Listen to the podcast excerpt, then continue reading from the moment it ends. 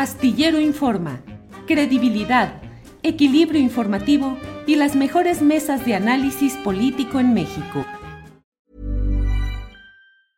Hey, I'm Ryan Reynolds. Recently, I asked Mint Mobile's legal team if big wireless companies are allowed to raise prices due to inflation. They said yes. And then when I asked if raising prices technically violates those onerous two-year contracts, they said, "What the f*** are you talking about? You insane Hollywood ass." So to recap, we're cutting the price of Mint Unlimited from $30 a month to just $15 a month. Give it a try at mintmobile.com slash switch. $45 upfront for three months plus taxes and fees. Promo rate for new customers for limited time. Unlimited more than 40 gigabytes per month. Slows. Full terms at mintmobile.com. Hey, it's Ryan Reynolds, and I'm here with Keith, co-star of my upcoming film, If, only in theaters May 17th. Do you want to tell people the big news? All right, I'll do. Sign up now and you'll get unlimited for $15 a month in six months of Paramount Plus Essential Plan on us. Mintmobile.com slash switch. Upfront payment of $45 equivalent to $15 per month. Unlimited over 40 gigabytes per month. Face lower speeds. Videos at 480p. Active Mint customers by 531.24 get six months of Paramount Plus Essential Plan. Auto renews after six months. Offer ends May 31st, 2024. Separate Paramount Plus registration required. Terms and conditions apply if rated PG.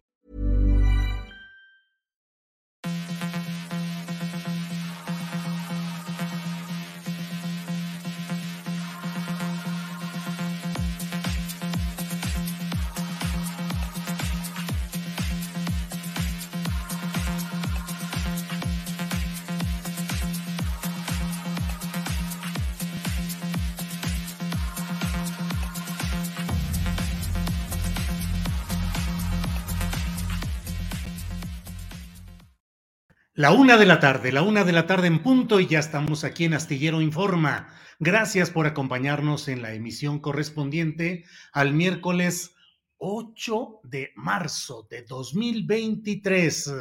Mucha información, muchos temas, muchas cosas que platicar en este día en el cual tendremos mesa de periodistas, tendremos entrevistas y la información más relevante de estas horas listos todos para la información y llega con nosotros nuestra compañera Adriana Buentello, a quien saludo con gusto. Adriana, buen miércoles. ¿Cómo estás, Julio? Muy buenas tardes. Saludos a todos los que ya están conectados por acá. Julio, en este 8 de marzo tenemos mucha información, pero sobre todo, por supuesto, la agenda está concentrada en este 8M, en estas movilizaciones feministas. ¿Y qué te parece, Julio, si empezamos con el mensaje que hoy dio el presidente López Obrador porque felicitó a las mujeres? Vamos a escuchar qué fue lo que dijo. Hoy 8 de marzo se eh, celebra, se conmemora la lucha de las mujeres en defensa de sus derechos y nosotros nos eh, solidarizamos con estas luchas por la emancipación completa de las mujeres. En México se ha venido avanzando mucho, la transformación que estamos llevando a cabo se da de abajo hacia arriba y con la gente. Y en especial el motor de este cambio son las mujeres. Por eso, felicidades a las mujeres bueno, pues el mensaje bien, pero siempre esa parte de las felicitaciones muy polémica, Adriana.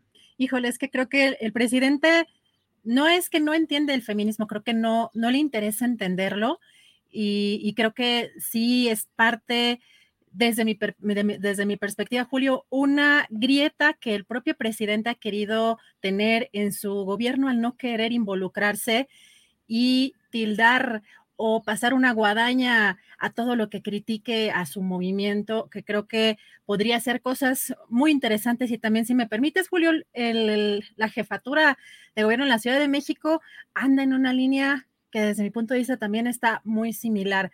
Así que, bueno, es un poco la resistencia ante este tipo de movimientos y que, por supuesto, también hay personajes que se cuelgan de una manera o de otra de este tipo de movimientos que son, pues, eh, eh, muy eh, variados, tienen, no es solamente un tipo de feminismo, son muchísimos feminismos y fíjate lo que dijo hoy el presidente Julio, porque dice la iglesia en manos de Lutero, porque critica la hipocresía de algunas panistas por simular ser feministas. Vamos a escuchar, Julio.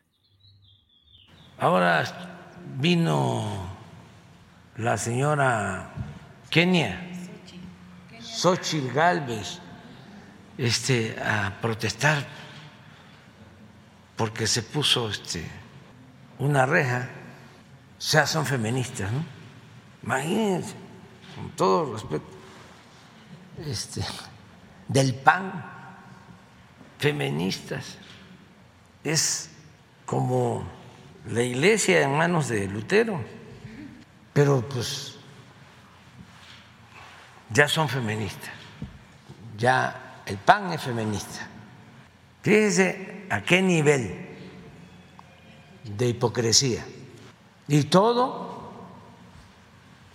por enfrentar a nuestro gobierno y tratar de, frenar la transformación del país.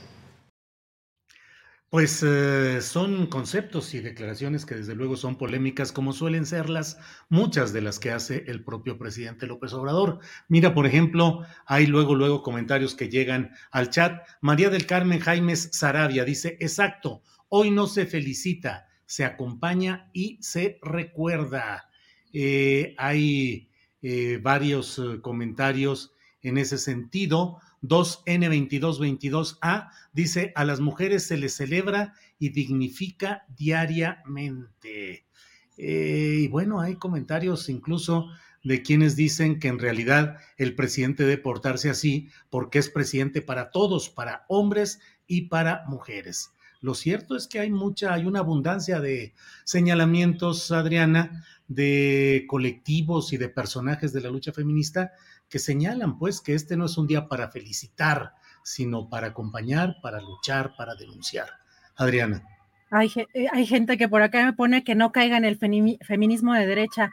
Pues no, no, no creo que exista el feminismo de derecha. Hay muchos tipos de feminismo, pero definitivamente la derecha tiene otras causas, eh, aprovecha muchos movimientos para montarse, pero sí también creo que hay que ser críticos en lo que está y en lo que ha impulsado el presidente, porque eh, quizá no sea un tema prioritario en su gobierno y tenga otras tareas por eh, realizar, pero creo que hay que escuchar eh, lo que dicen diferentes colectivas y diferentes corrientes de feminismo, más allá de estas panistas, que por supuesto se buscan trepar como en cualquier caso en cualquier tema que les convenga políticamente.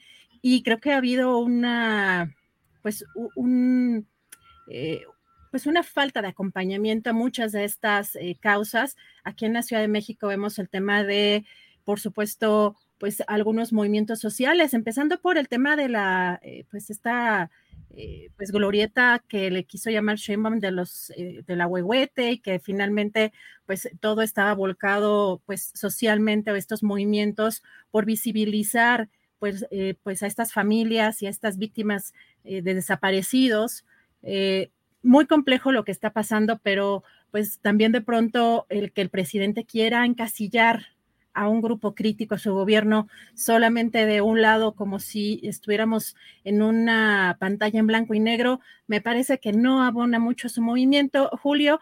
Y hoy también, eh, pues mencionó también el hecho de la razón eh, o la razón por la que va, pues, justamente a eh, o se puso esta reja en Palacio. Vamos a escuchar qué fue lo que mencionó el presidente sobre este tema. ¿Por qué se pone la reja? Porque ellos son muy violentos. La derecha siempre ha sido muy autoritaria y muy violenta. Y además son especialistas en tirar la piedra y esconder la mano. Y son capaces de este, infiltrar en las manifestaciones a vándalos. Imagínense lo que quisieran destruir el palacio. Lo toman para que haya nota nacional, internacional. Entonces, si el Wall Street Journal con nada, mintiendo, el Wall Street Journal, que son este, calumniadores, mintiendo, dan ocho columnas en su periódico, influyente a lo que está pasando ahora, a la cuestión electoral, a que intervenga el gobierno de Estados Unidos en México por lo de las drogas. Imagínense si logran quemar el palacio o las fotos o las imágenes del palacio en llamas. No logran su propósito de que ya nadie hable del narcoestado, de la derecha y del conservadurismo, que ya nadie hable de que durante 12 años la seguridad en México estaba en manos de García Luna, que tenía tratos con la delincuencia. Y además que ya no se hable de que esos gobiernos con García Luna contaron con el apoyo y la colaboración de las agencias de Estados Unidos. Entonces, pues mejor vamos a cuidar el palacio. Tiene 500 años. Bueno, pues eh, desde luego muchos puntos polémicos hoy en este día en el cual hay eh, pues la visión, el enfoque y la interpretación distinta sobre todas estas cosas, Adrián. Así es, Julio, y, cabe recordar también o eh, comentar que por algunos comentarios que obviamente ya estoy viendo en el chat, que el hecho de que haya muchas mujeres en el gobierno, eso no significa que haya pues, un avance realmente sustancial en el tema de los derechos de las mujeres, porque muchas veces son puestas o colocadas estas eh, funcionarias no necesariamente, no necesariamente por un, pues un, tema que debería ser pues eh, su capacidad, sino que lamentablemente todavía son cuotas que utilizan eh, pues muchos políticos y hemos visto también en el caso de gobernadoras que han sido designadas pues no por su trayectoria. Yo creo que es importante, pues en términos de eh, pues tener acceso a diferentes posiciones, que sí haya un avance o que haya más mujeres en, ciertas posiciones de gobierno, pero eso no garantiza que realmente sean ellas las que están tomando las decisiones. Todavía hay una violencia estructural y que parece que a muchos pues no les gusta escuchar. Eh, hay muchas em, cosas también interesantes, Julio, que se están haciendo en el caso eh, de la CONAVIM. A mí me pareció muy importante lo que ha estado haciendo en estos últimos días, en estas últimas semanas, en la Comisión Nacional para Prevenir y Erradicar la Violencia contra las Mujeres, porque, Julio, ya lo habíamos visto en, estas, en estos días pasados también pronunciarse sobre un tema de violencia de género, pero en el caso de, eh, pues, un pues una situación contra una cantante, en el caso de Yuridia, Hoy vemos, eh, sobre todo, que a un año de que la actriz y cantante Sasha Sokol pues denunciara pues, eh, pues el abuso del que fue víctima, pues vemos ahora a la CONAVIM también a pronunciarse, reitera Julio su llamado a medios de comunicación para que no permitan el uso de sus plataformas digitales y mediáticas con la finalidad de, reproducir acciones que dañen la dignidad de las mujeres mediante la promoción de estereotipos sexistas o comentarios que hagan apología a pues, las violencias basadas en género, pero particularmente hablan en este comunicado, Julio, de el caso de Sasha Sokol. Aquí, por ejemplo, menciona los comentarios que fueron emitidos en el programa Radio Fórmula de Todo para la Mujer por la conductora Maxine Goodside sobre este caso donde la cantante eh, Sasha Sokol pues denunció que cuando tenía 13 años fue víctima de violencias, dice en este comunicado que pudieron constituir delitos como corrupción de menores y violación conforme al Código Penal del entonces Distrito Federal, tiempo en que ocurrieron los hechos, y también menciona que pues estas conductas fueron reconocidas públicamente por el presunto agresor y que aunque se tratan de eh, delitos prescritos, dice estamos frente a un proceso de violencia basado en el género ejercido en el ámbito laboral y con connotaciones de violencia de tipo, de tipo físico, sexual y psicológico, lo cual podría configurarse como un delito continuado. Así que, pues, en una perspectiva sí muy interesante desde una instancia del gobierno sobre estos temas, Julio, ¿cómo ves? Pues sí, todo es... Uh eh, parte de este proceso del cual hoy se está viviendo con reuniones ya con grupos de manifestantes que están en eh, algunas partes del centro histórico de la Ciudad de México. Vamos a tener más adelante un reporte de, con Alex Fernanda y con Juan Manuel Ramírez, compañeros nuestros que van a cubrir eh, la movilización de hoy, que entiendo, Adriana, que está programada para las 4 de la tarde, ¿verdad? A las 4, pero hay diferentes colectivas que están ya em, alistándose en diferentes puntos. Eh, desde el mediodía empezaron a, citarse, a las cuatro partirían desde el Monumento de la Revolución, pero también desde la Glorieta de las Mujeres que luchan hacia el Zócalo Capitalino, pero la principal, digamos, el principal movimiento se espera a las cuatro de la tarde. Eh, y son esencialmente colectivos, organizaciones. Ya se definió, Adriana, si pueden, no pueden asistir o acompañar varones, al menos en el flujo de la marcha formal, entiendo, o cómo van las cosas, Adriana? Pues es que como son tantos colectivos diferentes, generalmente sí, en estas últimas ya son separatistas y si hay algunos momentos en los que eh, hay, hay, como estos, estas, em, estos grupos que permiten, digamos, diferentes eh, o sea, que sí haya eh, varones o que sí haya hombres, pero son muy específicos, o sea, hay que habría que buscar. Hemos visto también, eh, por ejemplo, familiares, padres que han estado buscando o que quieren que la foto de sus hijas desaparecidas estén presentes en la marcha. Y pues hay algunas que por supuesto están pugnando porque ese tipo pues de familiares puedan estar presentes independientemente de si son separatistas o no las marchas, pero generalmente sí hay hay, grupos que en donde se pueden, eh, pues donde se pueden colocar, ¿no? Donde están permitidos, pero pues aquí la verdad es que como son tantos grupos, eh, Julio, habrá unos que sean más, eh, unas colectivas que sean más accesibles y otras que sean, pues quizá pues más violentas, porque también pues hemos visto, por supuesto, algunas situaciones eh, pues diferentes, ¿no? En la organización, incluso el presidente, por supuesto, hizo referencia pues a que algunas van con cierto tipo de herramientas o con cierto tipo también de, armas y por eso también el tema de, poner la valla ahí en Palacio.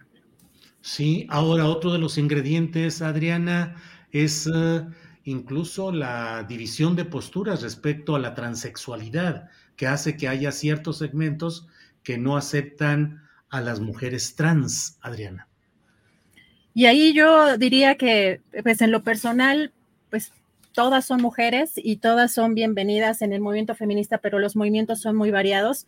Yo estoy en contra de la transfobia absolutamente, pero pues eh, lamentablemente también vemos una gran pues desinformación y una vinculación política de algunos extremos. Hemos visto allí personajes legisladores de Morena, en el caso hay también legisladores de extrema derecha, pues eh, estar un poco en esta sintonía en la transfobia. Yo no veo que estos movimientos eh, o este movimiento feminista deba sentir que pues, el transgenerismo borra a las mujeres, porque finalmente también esa comunidad ha sido sumamente discriminada, Julio, por el patriarcado, sumamente aplastada también por el patriarcado, así que yo creo que estamos en una lucha conjunta, pero hay muchas opiniones y pues lamentablemente también ahí no hay mucha coincidencia en algunas corrientes, pero pues vamos a, seguir analizando y viendo qué es lo que sucede en, estas, en estas colectivas y en esta marcha. Yo lo que te diría, Julio, que a mí me preocupa mucho, la verdad es que es el tema de que hay gente todavía preocupada por los monumentos, preocupada por las paredes, eh, preocupada por esta moral.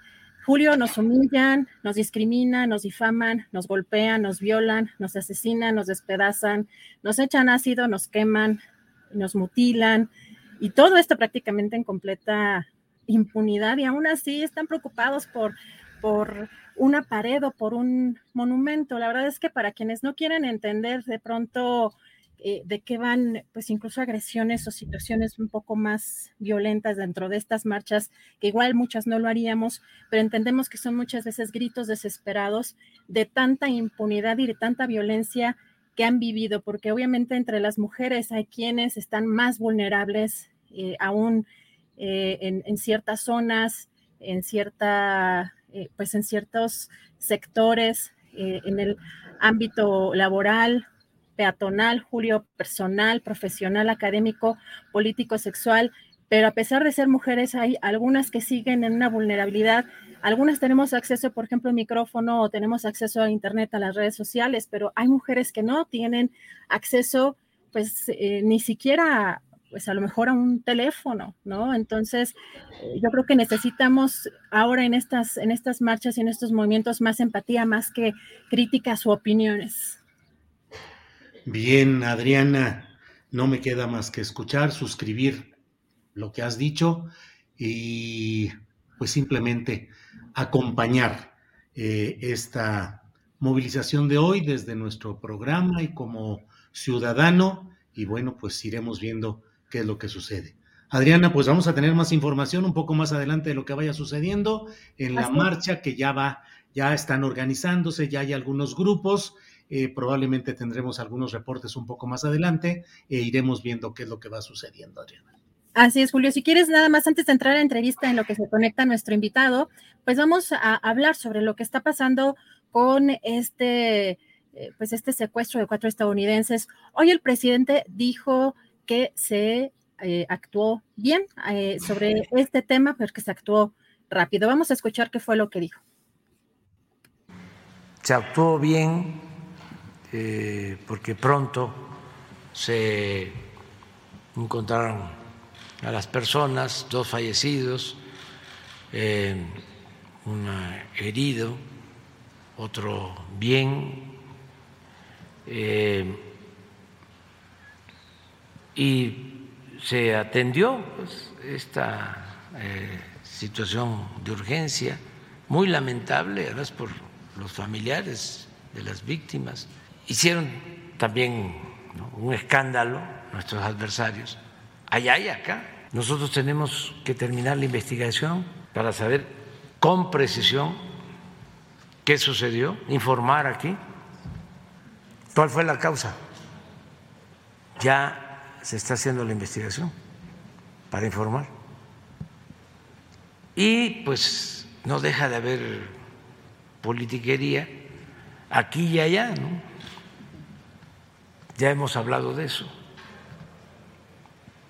pero tenemos que trabajar juntos, respetando nuestras soberanías. Es que antes se metían al país y ellos este, decidían. Por eso hasta me extraña cómo es que no supieron lo de García Luna si trabajaban juntos. Entonces ahora hay cooperación, pero este respeto a nuestra soberanía. Y así lo entiende el presidente Biden. Bien, pues esto es lo que ha dicho el presidente López Obrador. Mi compañera Adriana Buentello va a estar de regreso un poco más adelante con más información y voy yo de inmediato a nuestra primera entrevista de este programa que es con el profesor investigador del CIDE, Carlos Pérez Ricard. Él es miembro de la Comisión de la Verdad de México y articulista en Sin embargo. Carlos, buenas tardes. ¿Cómo estás, Julio? Muy buenas tardes a ti, encantado de estar otra vez contigo. Igual, Carlos, muchas gracias. Leyéndote eh, tanto en tus artículos de Sin embargo como en tus tweets y preguntándome junto contigo, invadir México, de veras, Carlos, ¿cuál es la condición, cuál es la textura política que puede permitir esa idea del intervencionismo en México para combatir directamente a los cárteles del narcotráfico, que es una estrategia electoral, es una fanfarronería. ¿Qué es, Carlos? El artículo justo que mencionas, sin embargo, se llama Invadir México, pero está en signos de interrogación. Es decir, justamente plantea la hipótesis de una posible intervención de Estados Unidos en México para acabar o terminar, o presuntamente acabar o terminar con los cárteles de la droga. Lo que hago en el artículo y lo que he estado escribiendo en los últimos días es una relatoría, es una relatoría del discurso de derecha que cada vez tiene más apoyo en Estados Unidos y que culpa a México de la crisis del fentanilo en Estados Unidos. Yo creo que tu auditorio ya conoce bien lo que es la crisis del fentanilo, pero en Estados Unidos están muriendo al año aproximadamente 90 mil personas por sobredosis de fentanilo. Y en este punto hay que, hay que aceptar que el fentanilo, mucha parte del fentanilo viene de México, pero México ni es, no es ni la primera ni la única fuente de fentanilo en Estados Unidos. También lo es China, el fentanilo también se produce en los Estados Unidos, viene de otras partes de América Latina, y sin embargo una serie de políticos conservadores, en particular dos congresistas con el apoyo de 14 más, eh, han empezado a culpar a México eh, como gran distribuidor de fentanilo hacia ese país. Una columna del ex fiscal de Estados Unidos, William Barr, también va en esa misma dirección. Y un poco lo que sí veo, lo que sí está sucediendo, es que cada vez este discurso comienza a tomar más fuerza y de cara a las elecciones de 2024, lo preocupante es eh, pues que ese discurso que hoy está en la derecha se vaya acercando más y más y más al centro. Entonces, si bien creo que es completamente inverosímil en este punto que podamos hablar de algo así como una invasión de Estados Unidos a México, me parece que sí está recibiendo el presidente Biden muchas presiones de la derecha de Estados Unidos y los grupos conservadores para que apriete al gobierno mexicano, para que imponga todavía más su política de narcóticos al gobierno de México y deje de ser, como ellos dicen, indulgente con la manera en que, según ellos, México está tratando el tema de las drogas. Esto es algo cíclico, termino con este, esta primera introducción, es algo cíclico. Grupos conservadores, grupos de derecha, tomando las elecciones como punto de partida para lanzar sus proclamas intervencionistas, racistas eh, eh, y hegemónicas hacia, hacia territorio mexicano. Carlos, esta dinámica discursiva, esta narrativa, tiene ya meses de aceleramiento. Existía, pero ha ido acelerándose y a partir de los sucesos de Matamoros, Tamaulipas, pues se ha eh, potenciado. Pero, ¿qué tanto esto forma parte del contexto electoral estadounidense? Pero también, ¿qué tanto termina beneficiando a los grupos internos que en México, siendo contrarios a las políticas de la actual presidencia de la República, eh, han mantenido también una narrativa de que hay una asociación, un pacto del gobierno obradorista con el crimen organizado y que esto sería la muestra, la presión de Estados Unidos es una confirmación de esas tesis. ¿Qué tanto termina este discurso ayudando también a la oposición al obradorismo en México, Carlos? Bueno, la, en ambos lados de la frontera hoy todo el tema electoral. Cada, me parece, cada 12 años, las elecciones en los dos países ocurren el mismo año. Ocurrirá en 2024, eso no pasa, sino cada, insisto, cada, cada 12 años, no es lo común. Y cada 12 años se produce un fenómeno similar. En este momento, pues es el tema de la seguridad lo que está en el centro. Y los grupos que hoy aprovechan este discurso de Estados Unidos para culpar al presidente López Obrador son los que hace dos semanas decían que Genaro García Luna era, era inocente. Entonces, me parece que la credibilidad que pueden tener ellos es, es mínima o cercana a cero. Lo que quiero invitar hoy a los, a, los, a los que nos escuchan en el radio, a los que nos leen en Twitter, en los periódicos, es entender esto todo en clave electoral. Y de aquí a los siguientes 18 meses que faltan para la elección en Estados Unidos y 14 meses que faltan para elección en México, vamos a ver cada vez más de esto. El problema no es que tres o cuatro bravucones, como Crenshaw, el congresista que, pone, digamos, esta propuesta para que se le den poderes especiales eh, a los militares estadounidenses para que puedan intervenir en casos de narcotráfico y que se asigne a las organizaciones eh, criminales como organizaciones terroristas, se les etiquete como tal. El problema no es, no es que ellos tengan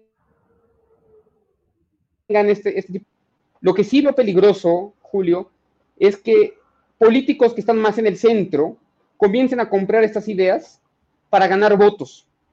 México va a ser la piñata electoral de 2024 de manera muy similar a como en 2016 Trump utilizó el tema del muro para ganar votos y que le terminó dando la elección presidencial por unos cuantos miles de votos.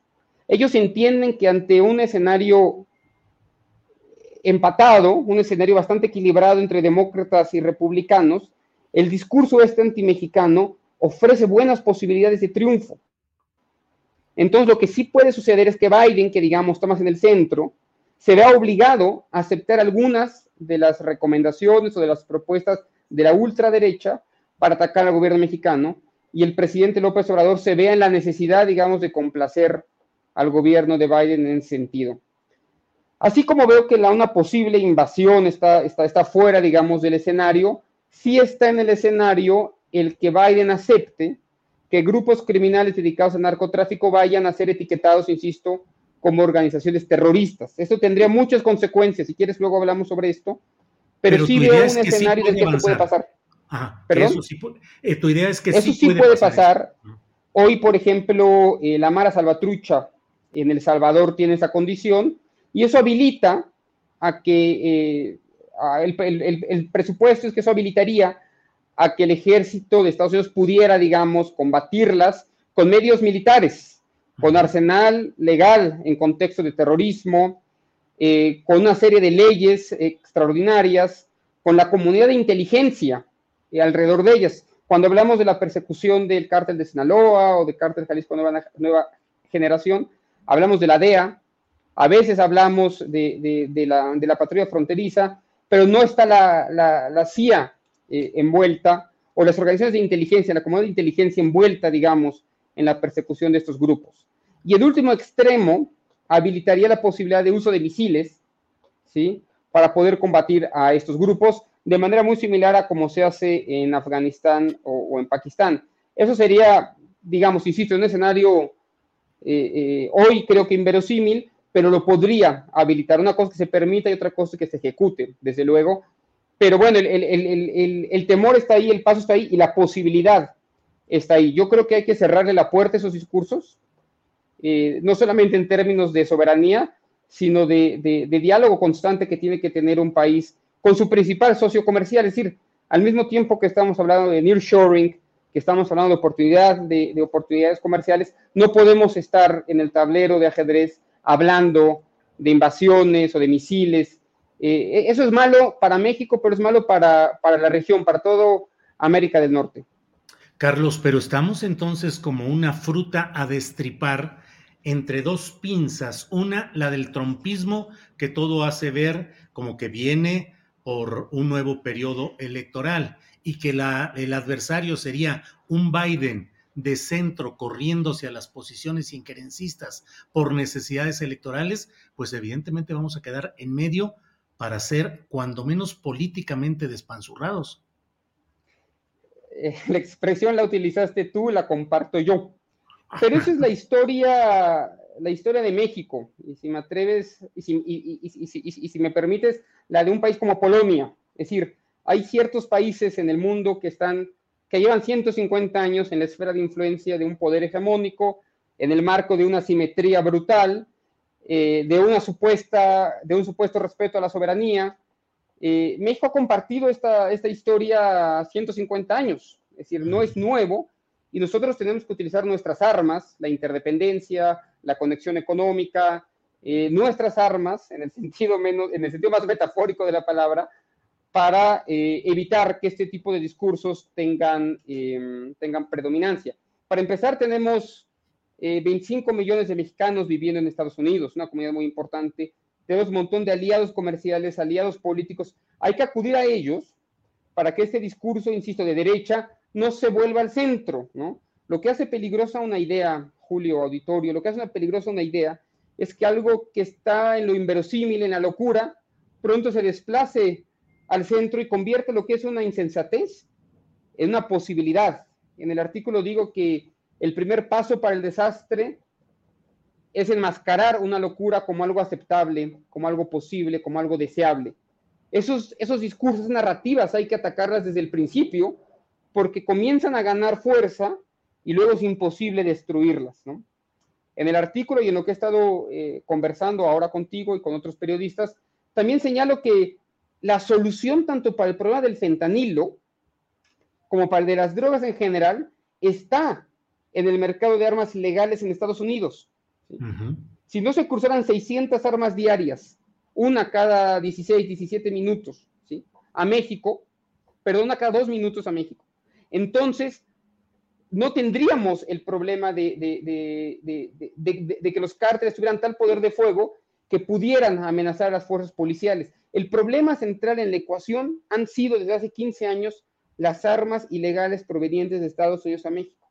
Es incoherente que un congresista quiera enviar misiles a México y no se preocupe por el hecho de que aquellos a los que quiere combatir estén teniendo su, stock de armas, su arsenal de armas, a partir del mercado legal en los Estados Unidos. Esa contradicción, perdona que, me emocione cuando lo hablo así, Julio, pero me sigue pareciendo completamente inverosímil en el contexto de América del Norte y que no subrayemos la importancia que tienen estas armas sobre el desarrollo del narcotráfico en México y en Estados Unidos, porque algo importante de todo esto es que para ellos las drogas desaparecen cuando cruzan el río Bravo. Es decir, los cárteles trabajan abajo, pero arriba no pasa absolutamente nada, ¿no? Es una contradicción que cualquier analista político, internacionalista, lo que sea, debería estar eh, puntualizando cada vez que tiene una oportunidad de hacerlo. Carlos, y la respuesta de México, de su gobierno actual, del presidente López Obrador, reivindicando el nacionalismo y asumiendo una postura no vista en otro tipo de presidentes mexicanos, según lo que yo recuerdo, de confrontación a los medios eh, dominantes en la escena norteamericana o estadounidense, em, eh, no rehuyendo eh, el ponerse con una actitud eh, digna respecto a lo que está sucediendo, pero eso ayuda, es positivo, sería mejor un camino más diplomático. ¿Qué opinas? A mí me gusta la posición discursiva del presidente López Obrador. Me gustó lo que señaló hoy en la mañanera, acusar, y ayer, acusar de injerencistas este tipo de, de acciones. Es algo es algo que, aprecio mucho del presidente, que no haya explotado el discurso nacionalista frente a Estados Unidos, pudiendo haberlo hecho, ¿no? Mucha gente decía hace cuatro años que iba a ser, al, dicen los que dicen que es un populista, iban a decir que iba a explotar el aspecto nacionalista para hacer frente a Estados Unidos y no sé qué y no sé cuánto, cuando en realidad ha sido eh, genuinamente moderado en su posición, sobre todo con el presidente Trump, cuando todo el mundo esperaba que iba a haber ahí eh, por lo menos una, una, lucha discursiva amplia, y no fue así. Recordemos la visita que le hizo el presidente López Obrador a, eh, Trump a la Casa Blanca, dando un discurso bastante amigable y teniendo una, y teniendo una me parece, una política exterior eh, de mucho diálogo. Sin embargo, ante este tipo de embates, me parece que se está respondiendo de manera correcta en lo discursivo. Y en la práctica, Julio, en la práctica me parece que sí habría que reivindicar el nacionalismo, en cuanto a la política de drogas que tiene México y que ha asumido de los Estados Unidos. ¿sí? Porque lo que genera la violencia, la mayor parte de la violencia criminal en nuestro país, no es el problema de salud que provocan las drogas, son los intentos por evitar que esa droga llegue a Estados Unidos. Es decir, hacerle el trabajo sucio constantemente a Estados Unidos y no reflexionar sobre una reforma a la política de drogas que se aleje del paradigma de los Estados Unidos. Me parece que tendríamos que ser mucho más valientes e ir más allá de reivindicar el nacionalismo en, lo discursivo y hacerlo realmente en lo práctico, tomando una posición frente a la reforma de política de drogas mucho más fuerte, mucho más radical de lo que se está haciendo hasta ahorita, en pro de la regularización y de la legalización de algunas drogas, más allá de lo que le guste o no a Estados Unidos. Y estamos en un momento excepcional porque en América del Sur y en Centroamérica estos debates están sucediendo. En México el presidente López Obrador es muy prohibicionista y debería realmente pensar otra vez eh, esa lógica prohibicionista y avanzar hacia un modelo más regulatorio de lo que hoy son las drogas ilegales, que insisto, el mercado ilegal y su existencia son parte fundamental del problema de la violencia criminal en el México de hoy. Has coincidido, sí, claro, Carlos. Pues eh, como siempre, muy agradecidos de esta posibilidad de platicar contigo sobre este tema que hoy está eh, candente en la mesa de análisis y de discusión. A reserva de lo que desees agregar, Carlos, yo te agradezco que estés con nosotros. Sí, Carlos. Que, el auditorio no se engañe y que no, no, no engañemos. Están haciendo política electoral allá en Estados Unidos. Y también van a empezar a hacer política electoral acá, en México. no hay que comprarles eh, esos discursos, no hay que caer en la trampa. En el fondo, la solución es la reforma a la política de drogas y evitar que estas armas lleguen todos los días, día sí y día también, por la frontera de Estados Unidos a México. Te agradezco, Julio, y estoy a la orden. Carlos, muy amable, seguimos en contacto. Hasta luego. Gracias.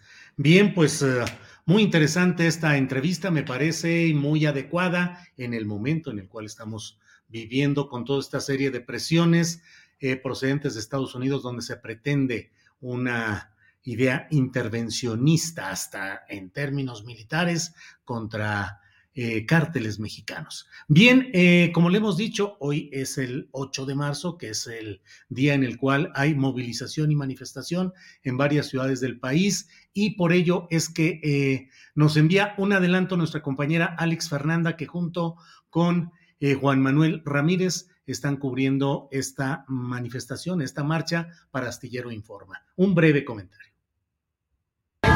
Buenas tardes, Julio, Adriana, comunidad astillera. En este momento nos encontramos en el Ángel de la Independencia, donde por el 8 de marzo se llevará a cabo una manifestación. Esta será desde diferentes puntos de la ciudad, eh, culminará en el Zócalo Capitalino. A continuación les presentamos algunas imágenes de lo que está ocurriendo en este momento.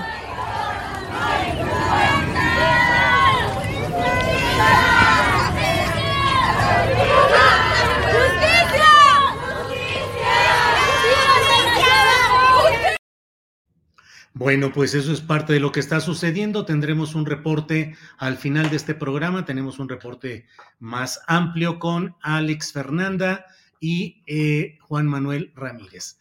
Bien, pues son, es la una de la tarde con 40 minutos, una de la tarde 40 minutos, y creo que es muy importante que sigamos manteniendo la vista puesta en lo que está sucediendo en las posturas de Estados Unidos hacia México, acrecentadas a partir de lo que ha sucedido en ah, Matamoros, Tamaulipas, pero no solo eh, por esa causa. Así es que me da mucho gusto recibir hoy a nuestra compañera eh, académica, eh, compañera que con frecuencia está con nosotros los jueves, pues, en la mesa de seguridad, Guadalupe Correa Cabrera, a quien saludo con el gusto de siempre. Guadalupe.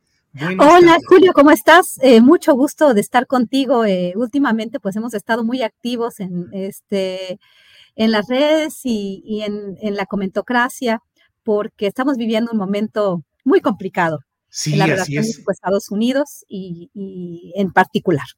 Guadalupe, he leído lo que has escrito, lo que has tuiteado.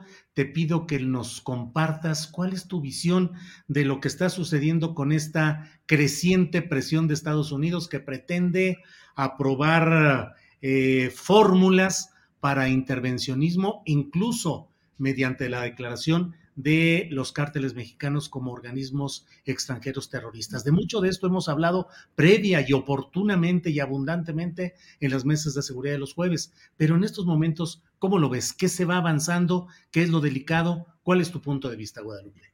Bueno, es bastante delicado porque llega el 2024. Esta mm, narrativa no es nueva. Estos esfuerzos por parte en particular de pues un ala importante del Partido Republicano, no solamente del trompismo, porque he escuchado algunas personas hablar de la extrema derecha estadounidense apoyado por la extrema derecha mexicana. En el tiempo en que pude estudiar el tema de los Zetas, pues me di cuenta que tanto demócratas como republicanos, la misma Hillary Clinton utilizó el término narcoterrorismo eh, perdón, sí, sí, sí, narcoinsurgencia, disculpen, narcoinsurgencia, este, en un momento en el cual pues Estados Unidos estaba colaborando tan directamente con México bajo iniciativa Mérida durante la administración de Felipe Calderón Hinojosa. Yo empiezo a estudiar el tema en el año 2010 y en el año 2012 eh, participo en un evento en la Universidad de Texas, eh, donde pues fue la primera vez que vi a todos estos actores, muchos de ellos vinculados a lo que se llama complejo militar fronterizo industrial. Este, estaba Barry McCaffrey, estaba este, Robert Gates, estaban personas que, que tuvieron puestos importantes en el Departamento de la Defensa, en la, consultoría Stratford, el representante Michael McCall, todos ellos pues muy vinculados al tema de, pues, bueno, a, la parte conservadora de la política estadounidense y al tema militarista, al belicismo, ¿no? Gente que actúa como lobistas eh, de guerra de, este complejo militar fronterizo industrial, que siempre están buscando eh, influir, ¿no? En la nueva andanada de, de dirección de las políticas belicistas estadounidenses en algún momento en Irak, en Afganistán, este, ahora en Ucrania, y bueno, en ese momento era México y vuelve otra vez, vuelven otra vez estas mismas figuras a volver a poner el tema en la mesa. A partir del Estado de la Unión, eh, hace ya semanas, en, Estados Unidos, cuando el presidente Biden da su informe al, al, Congreso de los Estados Unidos, por lo tanto, a los ciudadanos estadounidenses, se empieza a organizar eh, pues declaraciones de diferentes miembros del Partido Republicano, pues de muy altos niveles, ¿no? Y este, empiezan como al unísono, todos ellos, Mary Taylor Green, este, y bueno, obviamente esta propuesta eh, de representantes tejanos de enviar eh, a este, México para destruir a los carteles, pues al, al, ejército de los Estados Unidos, utilizar aviones no tripulados para destruir a los carteles. Esta narrativa tampoco es nueva, ahora se está organizando, pero ya empezaba a manifestarse de una forma importante el año pasado, pero durante la administración de Donald Trump fue muy clara principalmente en el año 2017, cuando Donald Trump entró a la presidencia y habló de los bad hombres y de la necesidad de enviar a sus propios hombres para acabar con los bad hombres mexicanos, porque el gobierno no podía con sus bad hombres. Y en el año 2019, con el, el, suceso, con el culiaconazo y después lo que sucedió en la frontera México-Estados Unidos entre los estados de Chihuahua y Sonora, con la familia Levarón, otra vez, otra vez. Eh, organizaciones terroristas internacionales. Y esto es muy delicado, porque esto implicaría la posibilidad de que sí, que las Fuerzas Armadas estadounidenses puedan entrar a territorio mexicano supuestamente para acabar con los carteles mexicanos. ¿Qué es Ahora, Guadalupe, eh, ¿crees que hay condiciones políticas y sociales en Estados Unidos que realmente se decidan no solo a aprobar una legislación o una normatividad para poder entrar a México, sino de veras dar el paso de entrar acá o es una fanfarronería electoral? Mira, eh, no, no, no te sabría decir. Eh, creo que lo que sucedió en Matamoros cambia mucho mi perspectiva. Este, ¿Por qué? Porque ahora la narrativa se empieza a extender a más miembros del gobierno de los Estados Unidos y políticos. Yo pensaba el día que escribí mi columna para el lunes, eh, antes de lo que sucedió en Matamoros, porque la escribí sin saber lo que sucedió en Matamoros, que era una fanfarronería y que iba a ser realmente el centro de la narrativa, de la discusión, así como lo fue el muro eh, para Donald Trump en sus cuatro años y en la campaña. Pensé que esto iba a ser para 2024 el Partido Republicano iba a centrar sus esfuerzos en criticar la política de Joe Biden, con relación a Ucrania y se iban a enfocar en las cuestiones internas, en la crisis del fentanilo, e iban a manipular a su base de apoyo muy poco informada, bastante ignorante en estos temas y que se cree todo lo que les dice las series de Netflix y los medios hegemónicos y los medios que ellos, este, ellos, que ellos revisan, ¿no? Eh, y bueno, así como creían que la, que la migración se iba a terminar cuando ellos utilizan a esta, esta mano de obra barata, se iba a terminar con un muro, así podían este, creer en, este, en, esta, en, este, en esta narrativa, ¿no? Sin embargo, a mí lo que me está preocupando un poco más es que se está extendiendo esta idea eh, a otros círculos, ¿no? Y lo que sucede en Matamoros también podría ser otra cosa. También tengo una, una, segunda hipótesis. El complejo militar fronterizo industrial, y por eso hablaba de los lobistas de este complejo, de voces como Barry McCaffrey, como Robert Gates, este, y, bueno, toda una serie de políticos que, están muy relacionados, que sus campañas reciben dinero, obviamente, de estas compañías que producen eh, infraestructura para, para, guardar la frontera, para cuidar la frontera, este, drones, eh, este, lo, que son las, los muros, nota la infraestructura, la tecnología, todo esto este, bueno, ahorita se está arreciando la, la, narrativa y bueno, este, ya Estados Unidos, con esto que sucedió en Matamoros, pues ya está presionando a México para que mande a la Guardia Nacional, más elementos de la Guardia Nacional, acabar con el cartel del Golfo. Y bueno, todos los medios internacionales están presentando una imagen de México que muy probablemente vaya a tener un efecto real en la militarización, ahora sí, total, ¿no? De la frontera. Y es muy peligroso. Guadalupe, leí un tuit tuyo en el que dices lo siguiente. Dices, después de años de ingenuidad, cuando me creí la historia de los Zetas y la guerra de cárteles y que contribuía a reforzar la narrativa del imperio, me di cuenta que los señores del complejo militar, fronterizo, industrial, eran en realidad los Zetas Inc. y hoy vuelven con fuerza. Hoy lo que dices, Guadalupe, es que los eh, grandes poderes y los grandes intereses del complejo militar fronterizo industrial son en realidad los verdaderos jefes y operadores del narcotráfico. Pues de alguna forma era lo que quise decir.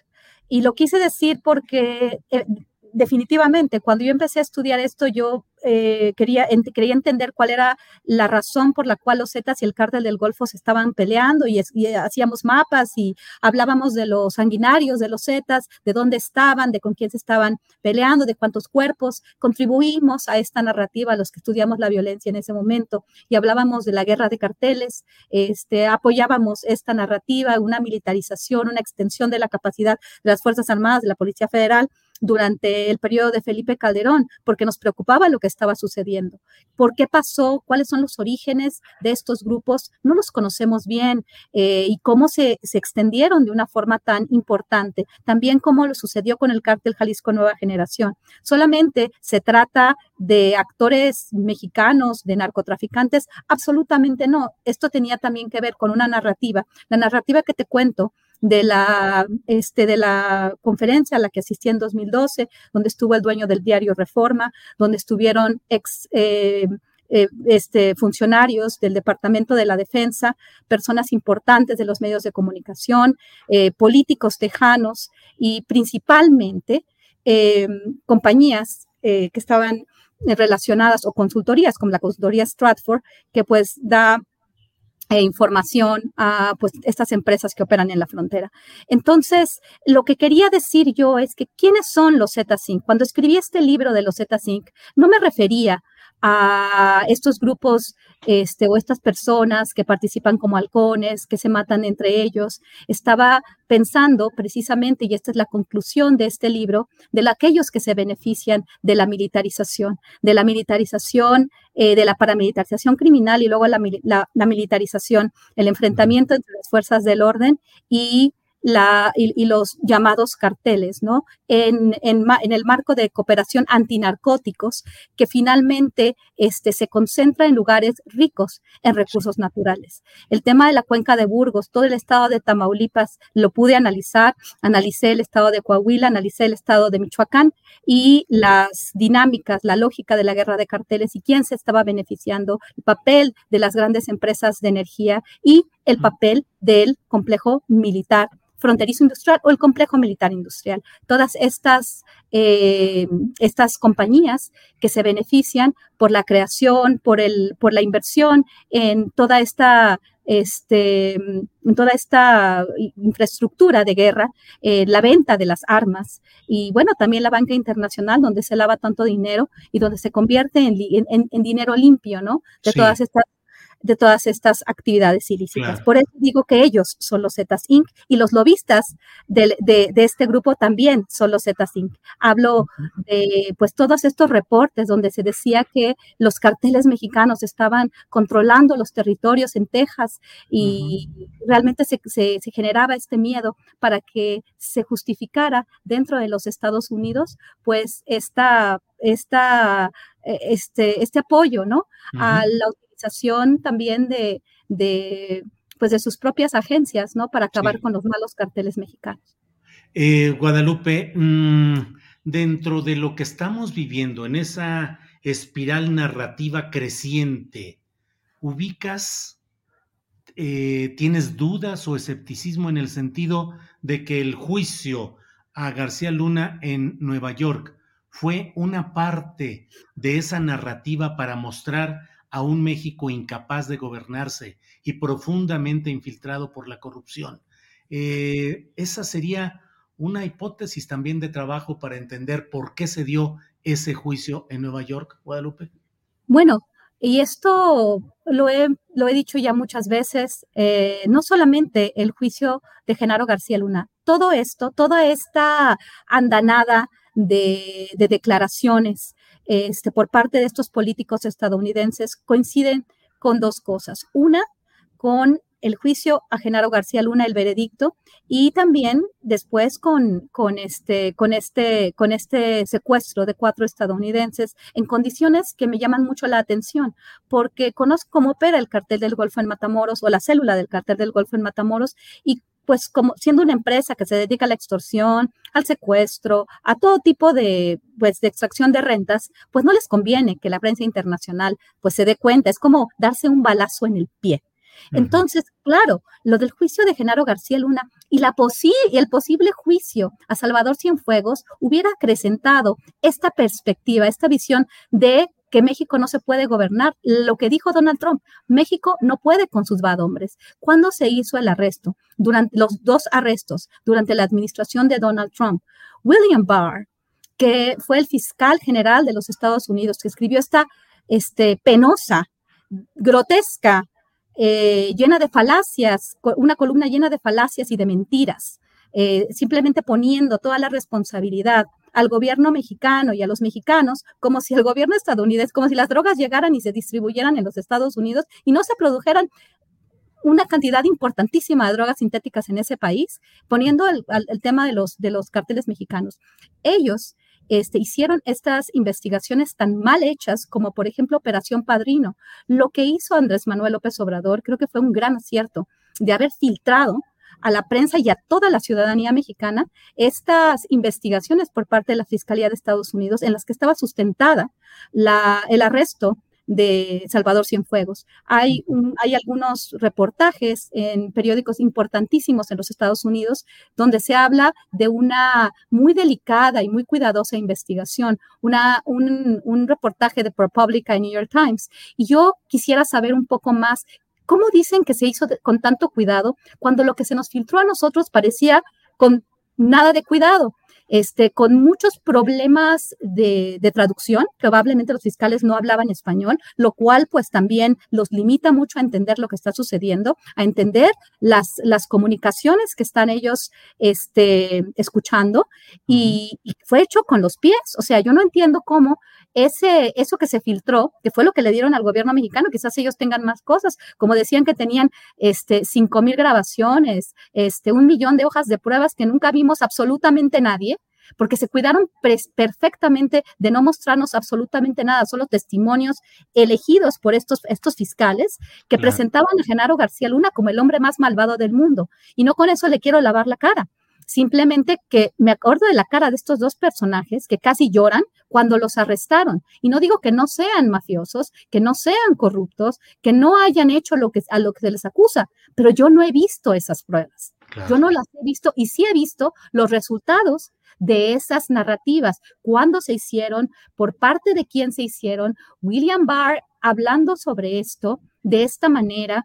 Y, que tuvieron que decirle al gobierno mexicano, no. Entonces, al que, al que culpan es al, al presidente mexicano por, por, este, por salvar a Cienfuegos, que lo pudo hacer, y a esta supuesta este, cofradía de, de, militares que, doblar, que le doblaron las rodillas a Donald Trump y, y al expresidente de México, cuando pareciera ser que todo iba hacia allá, hacia declarar a los carteles como organizaciones terroristas internacionales. ¿Para qué? Para continuar con estas guerras, estas guerras ficticias que nunca pueden ser ganadas, pero que alimentan a una economía belicista como es la estadounidense.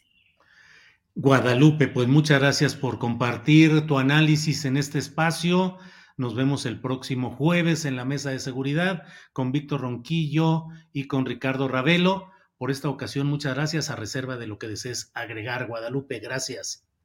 No, pues muchas gracias. Este, simplemente algo rapidísimo, este, que los estadounidenses, este, no quieren reconocer la gran responsabilidad que tienen en el tema de la demanda de drogas. No existirían los carteles. Eh, de, de hecho, los carteles no existen, como dice nuestro amigo Osvaldo Zavala. Son células que este, criminales que se pelean la plaza porque hay mucha demanda por parte de Estados Unidos. ¿Dónde están los carteles mexicanos? Si hay que desmantelar, hay que desmantelar a los carteles eh, estadounidenses, hay que desmantelar, hay que, hay, que, hay que limpiar a la policía estadounidense porque cualquier tipo de droga se puede consumir en los Estados Unidos. Entonces hay que realmente presionar uh, para que se desmantelen los carteles estadounidenses y se resuelva el problema en Estados Unidos. Y también hay que ver el tema de las armas y de todo lo que esta economía de guerra pues crea para, para todos los problemas que crea para la región. Muchísimas gracias, este Julio, y es un placer siempre estar con ustedes. Muchas gracias, Guadalupe. Gracias por esta ocasión. Hasta pronto.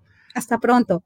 Nos vemos Bien, mañana. pues, nos vemos. Bien, pues es el uh, miércoles 8 de marzo, es la una de la tarde con 59 minutos. Vamos a un breve espacio comercial y regresamos en segundos para estar ya en la mesa de periodismo de este miércoles, que ya están nuestros compañeros listos para compartir con ustedes sus puntos de vista. Regresamos.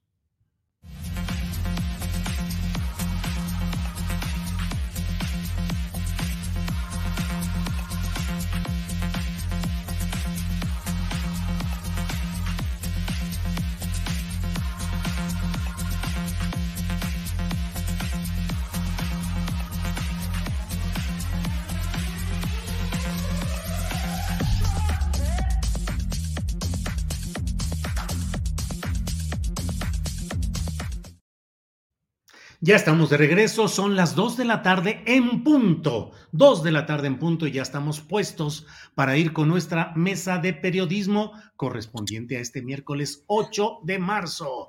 Así es que como siempre saludo con gusto a mis compañeros. Alberto Nájar, Alberto, buenas tardes. Hola Julio, buenas tardes, buenas tardes Arturo, Juan, Adriana y todos los que nos escuchan. Gracias, Arturo Cano, buenas tardes. Muy buenas tardes Julio, Alberto, Juan, ¿cómo están? Gracias a todos los que nos acompañan.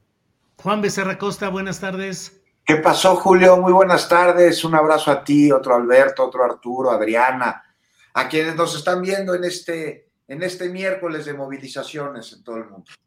Muy bien, gracias. Eh, Arturo Cano, Tamaulipas y la pretensión desde Estados Unidos de eh, adoptar medidas abiertamente intervencionistas todo un debate y algo que puede impactar no solo las relaciones diplomáticas y eventualmente acciones más graves en la relación Estados Unidos-México, sino eventualmente también impactar en las propias elecciones mexicanas. ¿Cómo ves todo este episodio eh, que se ha acrecentado a partir de los hechos de Matamoros, Tamaulipas, Arturo? Pues volvemos al clásico de tan lejos de Dios, ¿verdad? Este, porque esta, esta vecindad geográfica que tenemos con Estados Unidos ha eh, marcado muchas veces el paso de, de esta lo sucedido en Tamaulipas con el secuestro de cuatro ciudadanos estadounidenses, el asesinato de dos de ellos eh, y el, crecimiento a partir de este hecho de una andanada que ya venía de, reclamos de legisladores, de autoridades locales estadounidenses en torno a esta narrativa de los cárteles y de cómo toda la maldad proviene del sur, como si en aquel país no tuviesen el problema fundamental, que es el consumo de, de drogas.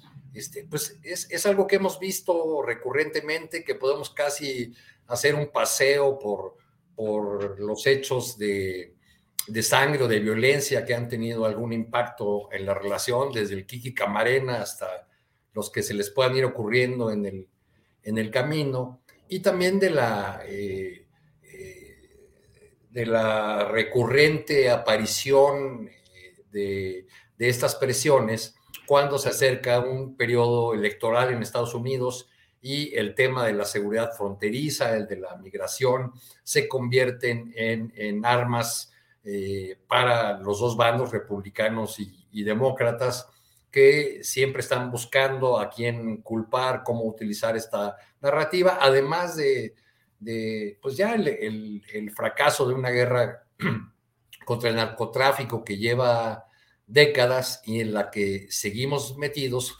porque pasan gobiernos y gobiernos en México y básicamente seguimos actuando o, nuestro país sigue actuando con la lógica de la guerra contra el narcotráfico que arrancó en la, en la era Reagan, este, pues que ha fracasado con recurrencia, digamos, si, si vamos a imágenes cinematográficas, ahora se habla mucho de que los gringos tienen una idea muy primaria de pura serie de Netflix acerca del, del narcotráfico, pero bueno, pues ya desde Scarface, sí, eh, claro. Como una montaña de cocaína ahí en la, en la película, pues era, en una época era la cocaína, en, en otra época era este Caro Quintero, que como decía el, aquel líder del 68, Valle, el búho, e, era casi un narcoecologista al lado de los de, de los actuales, ¿no? Pues sí. Porque era marihuanero. Eh, y, y, luego vemos crisis recurrentes de, de drogas en, en, Estados Unidos, que se habla ahora de la crisis del fentanilo, pero más bien ellos, ellos tienen una, una crisis permanente de consumo de drogas, cuando no es una, es otra. Eh, hace poco tiempo se seguía hablando, por ejemplo, de la crisis de los opioides, que esa no era de comercio legal, sino de un gran negocio de las compañías farmacéuticas que volvió adicta a gran parte de la población estadounidense. Bueno, en este mundo de mentiras, de, eh, de doble moral, de hipocresía, eh, y que en el fondo, eh, en el que en el fondo solo persiste una, una guerra contra el narcotráfico, que me parece que es una gran coartada para intervenir en otros países, este, pues ahora nos toca a nosotros eh, tener esta andanada con el ingrediente de la polarización política de nuestro país que lleva al absurdo, eh, así, parece absurdo, pero es, es, real, de que hay sectores en la oposición que parecen alegrarse o se alegran abiertamente de la posibilidad de una intervención estadounidense porque creen que con ello afectan al gobierno de López Obrador eh, y no ven las afectaciones que podría haber para el país en su Ryan Reynolds here from Mint Mobile. With the price of just about everything going up during inflation, we thought we'd bring our prices down. So to help us, we brought in a reverse auctioneer, which is apparently a thing. Mint Mobile unlimited premium wireless. Have to get 30, 30, bit to get 30, bit to get 20, 20, 20, bit to get 20, 20, bit to get 15, 15, 15, 15 just 15 bucks a month. So, Give it a try at mintmobile.com/switch. slash $45 up front for 3 months plus taxes and fees. Promo for new customers for limited time. Unlimited more than 40 gigabytes per month slows. Full terms at mintmobile.com. Hey, it's Danny Pellegrino from Everything Iconic. Ready to upgrade your style game without blowing your budget? Check out Quince. They've got all the good stuff shirts and polos, activewear, and fine leather goods, all at 50 to 80% less than other high end brands. And the best part? They're all about safe, ethical, and responsible manufacturing. Get that luxury vibe without the luxury price tag. Hit up quince.com slash upgrade for free shipping and 365 day returns on your next order. That's quince.com slash upgrade. Bien, Arturo. Eh, Alberto Nájar, lo que ha sucedido y esa espiral declarativa exigiendo que haya una abierta intervención de Estados Unidos en México contra los cárteles es un jaque real a la política obradorista de abrazos no balazos? No, no, no, no, definitivamente no, pues es la obsesión de algunos trasnochados a quienes les ha ganado el odio. O sea, porque en realidad no hay, no hay algo que tenga más allá de esas ganas, ganas, ganas de ver cumplido los sueños rotos, sueños guajiros que llevan ya varios años y que no se les puede cuajar. Pues no es la primera vez que piden una intervención militar por parte de Estados Unidos. Eh, lo han hecho, recuerdo que este locutor, ¿cómo se llama? Ferris de Con, en algún momento abiertamente empezó a hablar de la posibilidad de que, de que el presidente de Estados Unidos interviniera directamente en México. Esta em, directora de la revista Siempre, eh, Pajés, eh, Beatriz Pajés, haciendo un llamado abierto a las Fuerzas Armadas a desobedecer al comandante supremo de las Fuerzas Armadas e instaurar, instaurar de esa manera una especie de golpe de Estado.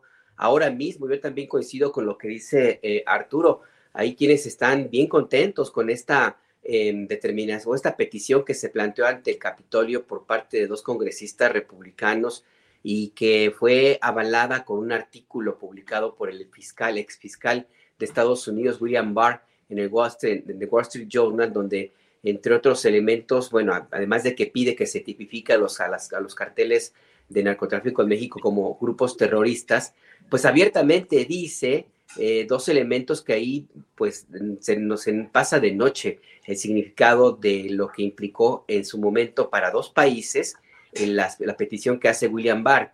Eh, este personaje eh, trompista dice que el Plan Colombia tiene que aplicarse en México porque es la panacea para lo que los gringos consideran que es la panacea de la lucha contra el narcotráfico sin olvidar lo que significó para Colombia justo la aplicación de esa estrategia eh, sangrienta y que no cambió en absolutamente nada en la situación de, siembra y de exportación de drogas en Colombia y sí dejó miles de personas muertas. Y William Barr también dice que el único presidente que ha tenido el valor de enfrentar a los carteles de la droga fue Felipe Calderón, Felipe del Sagrado Corazón de Jesús Calderón Hinojosa, este eh, pobre sujeto que ensangrentó a México y que llevó al país a una espiral de violencia que no se había vivido desde la Revolución Mexicana, desde la guerra, guerra cristera. Entonces, esa es como, como una... Quienes apoyan este tipo de intervenciones están muy metidos en su burbuja de puro odio. Yo creo que ahí tienen que hacerse un alto, tienen que hacer una revisión del alto costo que ha significado eh, lo que está exigiendo Estados Unidos, bueno, una, una par tres políticos estadounidenses y otros que se le, que se le sumen, y revela básicamente pues que en ese, eh, los desnuda pues una vez más, porque quienes están en esta eh, condición, eh, tratando de crear una, una enorme tormenta en una crisis eh, política, que sí lo es, que tiene muchos visos de, mediáticos y de repercusión y de mensajes internos, ojo, el mensaje no, no es no, solamente para López Obrador, es para, para, para el presidente Biden. Bueno, quienes están felices con esta con esta circunstancia, con este, este planteamiento, es este escenario, lo único que revelan es que en el fondo hubo mucha razón en sacarlos del poder político, hubo mucha razón en, la crisis que viven política que no pueden recuperarse y hay muchísima razón en los millones y millones de personas que votaron en contra de ellos y que no los quieren de regreso, porque lo que están demostrando es que lo único que les interesa, que les ha interesado es su propio beneficio, el particular, sus privilegios, su dinero, su clasismo, su racismo. No les importa la vida de los mexicanos. Y una muestra evidente es que aplauden que se quiera intervenir, no solamente por las Fuerzas Armadas estadounidenses, que difícilmente, pero bien difícilmente, la clase política de Estados Unidos, que es bien pragmática, trataría de crear un caos en su vecino, en lo que ellos consideran su patio trasero, porque así lo ven, en crear un desorden que les puede, va a repercutir tarde o temprano a su propio territorio. Entonces, lo, único que están planteando con, esta eh, discusión, este discurso narrativo, esta idea de, este, esta idea pues de alegrarse por, por este escenario, aplaudir la intervención de los gringos, pues es que los lo, lo, que revelan es que los mexicanos les valemos queso. O sea, no les, importa a los mexicanos. Bien, Alberto. Juan Becerra Costa, el impacto de esta fraseología, de esta narrativa eh, gringa, hablando de intervenir en México y diciendo, si ustedes no pueden arreglar su desastre, lo vamos a tener que arreglar nosotros, eh, que es lo que dijo este senador republicano eh, que dijo que presentará una iniciativa para estos temas intervencionistas. Juan Becerra, ¿qué alienta en México esto? Alienta el gusto de opositores al, obradorismo que así se satisfacen y complacen de lo que no pueden lograr, al menos hasta este momento, encaminados a las urnas, buscan que de fuera un poder externo les dé esa posibilidad de avance. Y por otro lado, que tanto alienta en los segmentos nacionalistas un sentimiento de rechazo a las posturas externas, de cerrar filas y de apoyar aún más el proceso llamado 4T. Pues no es la primera vez que vemos algo así. Julio está en el siglo XIX, la comisión de Miramar, que fueron a decirle a Maximiliano que por favor viniera a ser el emperador de nuestro país, un príncipe europeo, fueron a buscar esta comisión de entreguistas de la patria. Mira, y, brincó a este lamentable hecho en Tamaulipas, en donde todos lo cubrimos, ¿no? El viernes se vivió una muy violenta jornada que eh, incluso antes de saber que tocaría ciudadanos estadounidenses, estuvimos, estuvimos cubriendo. Desde entonces fue tema. Ya luego nos enteramos de esta lamentable situación y bueno, pues un evento grave en el norte del país que trasciende a aún más grave debido a las implicaciones que conlleva este secuestro de ciudadanos norteamericanos en nuestro país por parte de integrantes del crimen organizado que luego asesinaron asesinaron a dos. ya es tema viejo el, asunto intervencionista o las intenciones intervencionistas por parte de un sector de la población estadounidense republicano que lo utilizan con distintos fines. Me parece que Guadalupe Correa lo explicó de manera magistral, como siempre ella lo hace hace unos minutos contigo. Julio, todos los intereses atrás, la economía de guerra, eh, la desestabilización geopolítica y los intereses políticos con eh, relación a una próxima campaña, y bueno, pues esto además cuando se abre nuevamente la discusión de esta absurda propuesta republicana en la Cámara de Representantes, en la que se propone que el ejército estadounidense interviniese en territorio para enfrentar a narcotraficantes que consideran o que buscan considerar como terroristas por el daño que causan ahí en, nuestro vecino país del norte de entrada, pues vemos que se tensa la relación México-Estados Unidos y cómo no, y lo que preguntabas, Julio, hay, hay quien utiliza esto con fines politiqueros, ¿no? Y hay lo que me extraña, o sea, no me extraña que Estados Unidos tenga este tipo de discursos, los has tenido toda la vida y además forman parte de su ADN, eso se han dedicado, no solo con México, sino con el resto de los países. Pero ya que en México haya sectores de la población o personajes, personas que estuviesen de acuerdo en este acto de injerencismo, de intervencionismo, bueno, pues es, es, es verdaderamente lamentable porque uno cree que pasan los años, las décadas, los siglos y que esta comisión de Miramar quedó en el pasado y evidentemente no. Ahí sigue con los mismos intereses. Y aquí hay ¿A quién identificas en este nuevo, en esta nueva comisión de Miramar? Hoy en Milenio, el monero Rapé puso una fotografía del tío Sam en su eh, figura clásica, pero con un ojo parchado, como el del promovente eh, más reciente de este intervencionismo, un político republicano, representante, eh, y, pone a Santiago Krill, a Felipe Calderón, que dice, sí, eh, no, Claudio X González dice, invádanos, por favor, y Felipe Calderón dice, que sea rápido y furioso, y Santiago Krill dice, I love you, y no me acuerdo cuál es el otro, ah, sale eh, Lili Telles y dice, sí, que se lleven a los nacos, algo así. ¿Quiénes son los integrantes de ese nuevo comité de, eh, que piden que haya gobierno desde el extranjero? Los mismos que acabas de mencionar, que el gran rapé pone su cartón de hoy y que además este, tienen invitados a tiempo porque de repente se pelean con ellos, faltó ahí Alito, todos los que han ido a quejarse con Almagro, todos los que van a acusar sobre algo que estaría o no sucediendo en nuestro país, que, que riegan la infodemia en el extranjero para intentar causar una mala impresión de lo que se lleva a cabo en México. Y ojo, o sea, una oposición crítica que señale, pues es absolutamente necesaria, nomás de la infodemia y de la manipulación, pero son, son ellos, Julio, tú los acabas de mencionar muy bien, bueno, los acabas de señalar, los que quien los mencionó fue, fue Rapé, más los que se junten, porque aquí hay este pragmatismo, que vemos en las alianzas políticas este, cuyas plataformas pues no solo se contraponen, sino son opuestas aparentemente en cuanto a bases fundacionales, pero terminan aliándose y terminan uniéndose bajo el esquema de que el enemigo de mi enemigo es mi amigo, y como carecen absolutamente de proyecto que vaya más allá del poder por el poder y del servicio, del servicio público para ellos y no para la sociedad, pues están destinados a fracasar.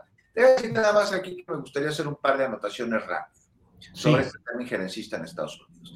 La verdadera guerra contra las drogas de ellos la tendrían que estar haciendo en su propio territorio, que es a donde se consume la droga y donde se mueren los adictos. Y tanto les preocupa, pues no veo por qué no emprenden estrategias para terminar con la distribución y venta allá, antes de voltear hacia el sur y de llenarnos de armas ya de pasada. Estaría chido que lo hicieran. Dos, rápidamente.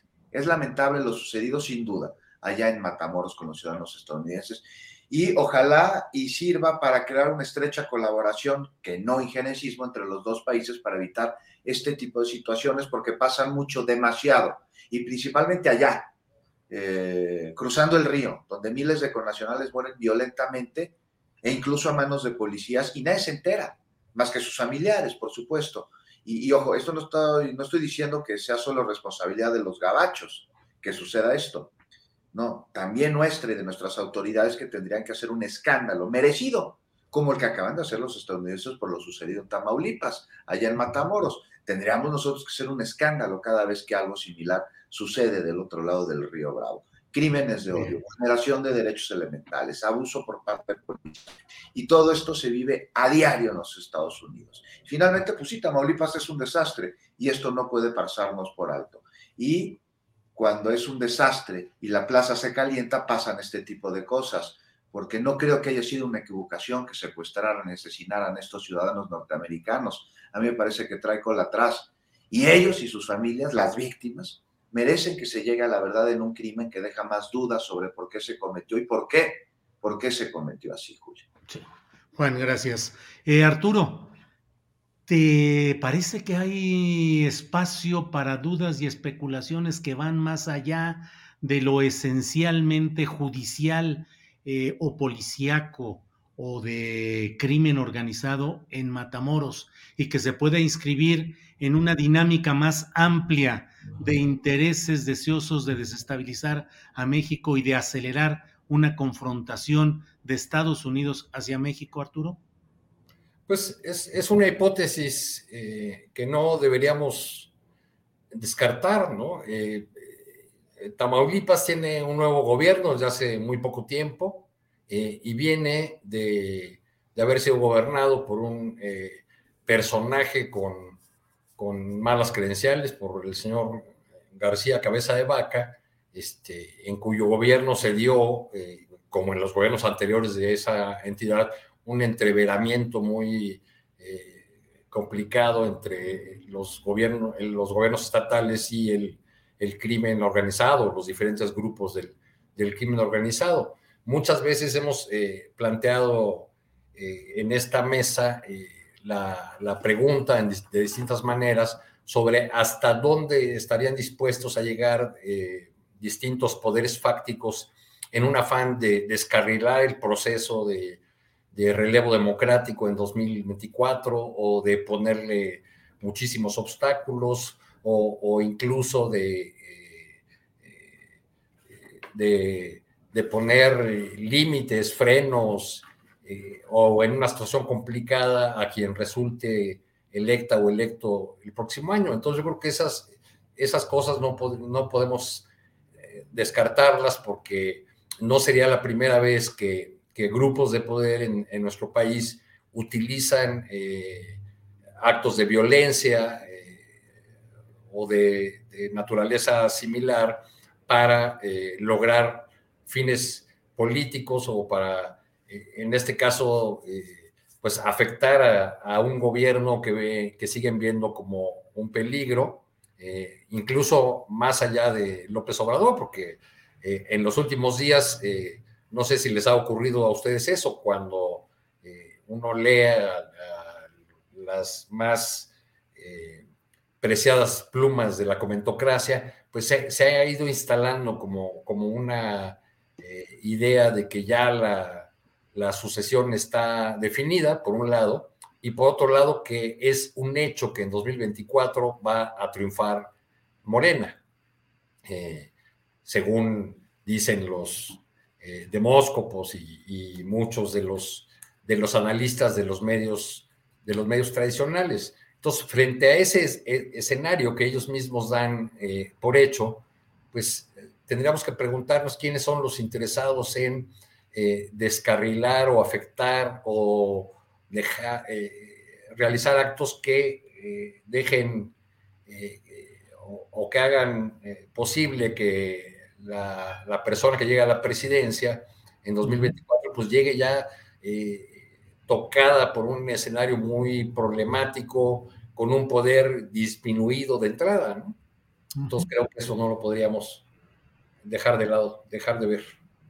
Gracias, Arturo. Eh, Alberto Nájar, en la aritmética concreta, en el tablero concreto, lo que está pasando respecto a las presiones de Estados Unidos y el eh, acompasar el discurso gringo de exigencias al gobierno mexicano por no combatir eficazmente al narcotráfico, dicen ellos, que coincide con el discurso frecuente de la oposición en México. ¿Crees que esa oposición va a recibir una ayuda importante política con este fraseo y estas posturas desde Estados Unidos? Mira, sí, sí hay grupos en Estados Unidos que son igualitos a, los opositores aquí. Eh, pues nada más, mira, a los supremacistas, a los que apoyaron a Donald Trump y a algunos de los que están atrás de grupos eh, que pueden ser estrafalarios como Frena o los que están tratando de impulsar la candidatura de Lili Telles, por ejemplo, o grupos empresariales que estarían más que contentos con que el próximo presidente o presidenta de México tenga las manos atadas y se vea obligado a negociar. Yo coincido con Arturo en esa tesis. Yo sí creo que allí lo que se está tratando de hacer yo, eh, no es necesariamente ganar la presidencia de México, que pues claro que lo van a intentar, pero saben bien que lo está, es un camino muy cuesta arriba. De entrada, de entrada, porque yo entendería, si yo formara parte de ese grupo Monterrey, por ejemplo, o de los que están detrás, allá desde de otras, eh, fuera de las fronteras mexicanas, pues yo entendería que ya estarle invirtiendo dinero bueno al malo, pues como que no es útil, no les resultó la inversión que hicieron para comprar al PRD y al PAN y subir al, al PRI, porque pues no, no, no ha dado el resultado, no cuajó. Y ya es, ya es tarde como para tratar de construir una candidatura realmente con que compita con la candidata o el candidato de la Alianza de Morena en 2024. Está complicado, ya deberían haber tenido a alguien que por lo menos concitara algún proyecto que, que, fuera más allá de la violencia y del, y del odio. No lo hay. Yo por eso creo que no están en la idea de que pueden ganar la presidencia de México, pero sí pueden, sí pueden hacer el ruido suficiente y desestabilizar el país a tal nivel que quien llegue sea uno obligado a negociar con ellos, porque son los que van a causar el caos. Y dos, también eh, va a tener la, eh, que invertir el tiempo necesario para componer el caos que quieren crear y frenaría de una u otra forma los proyectos, movimientos eh, que han ocurrido en estos años para desmantelar el viejo sistema político y económico que provocó tanta desigualdad en nuestro país, lo cual permitiría, tres, un margen, un espacio de maniobra para ellos seguir con su misma ruta de medrar, eh, aunque cueste la vida a muchos mexicanos, y tratar de regresar al poder en 2030, que finalmente pues es así como ya les daría hasta tiempo de, de buscar a algún personaje fuera de los que ahora están impulsando, em, les daría hasta, hasta, hasta la idea de, de, crear algún, algún joven, no sé, pienso en, este muchacho, ¿cómo se llama? Colosio, que, que, que lo quisieran ir cultivando, en fin, cualquier otro, em, porque la apuesta al, corto plazo no va por ahí. Yo no veo que tengan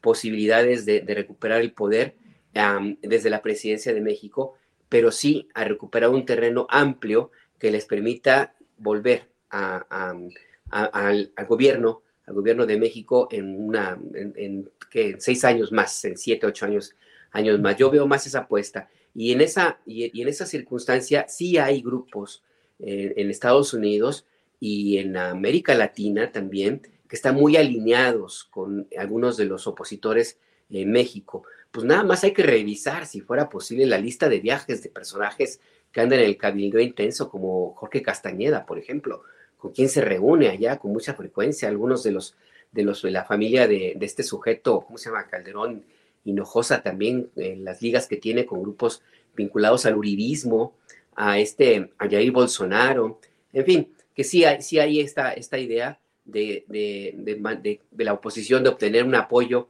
inter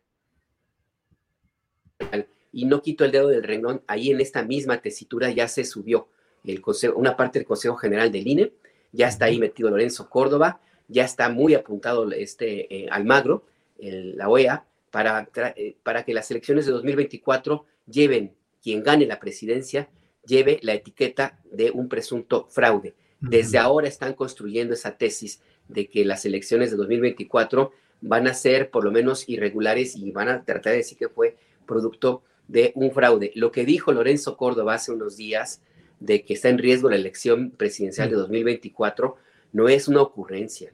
Yo sí creo que es un desliz. Esa es parte del plan que se está fraguando desde ahora. Y por supuesto, lo que ocurrió en Matamoros, lo que ocurre con el maíz transgénico y todo lo que va a ocurrir con, con, la, con la energía y lo demás, pues les sirve, les sirve, les ayuda. Hay mucho interés, mucho interés en México. Es, es un botín muy, muy apetitoso.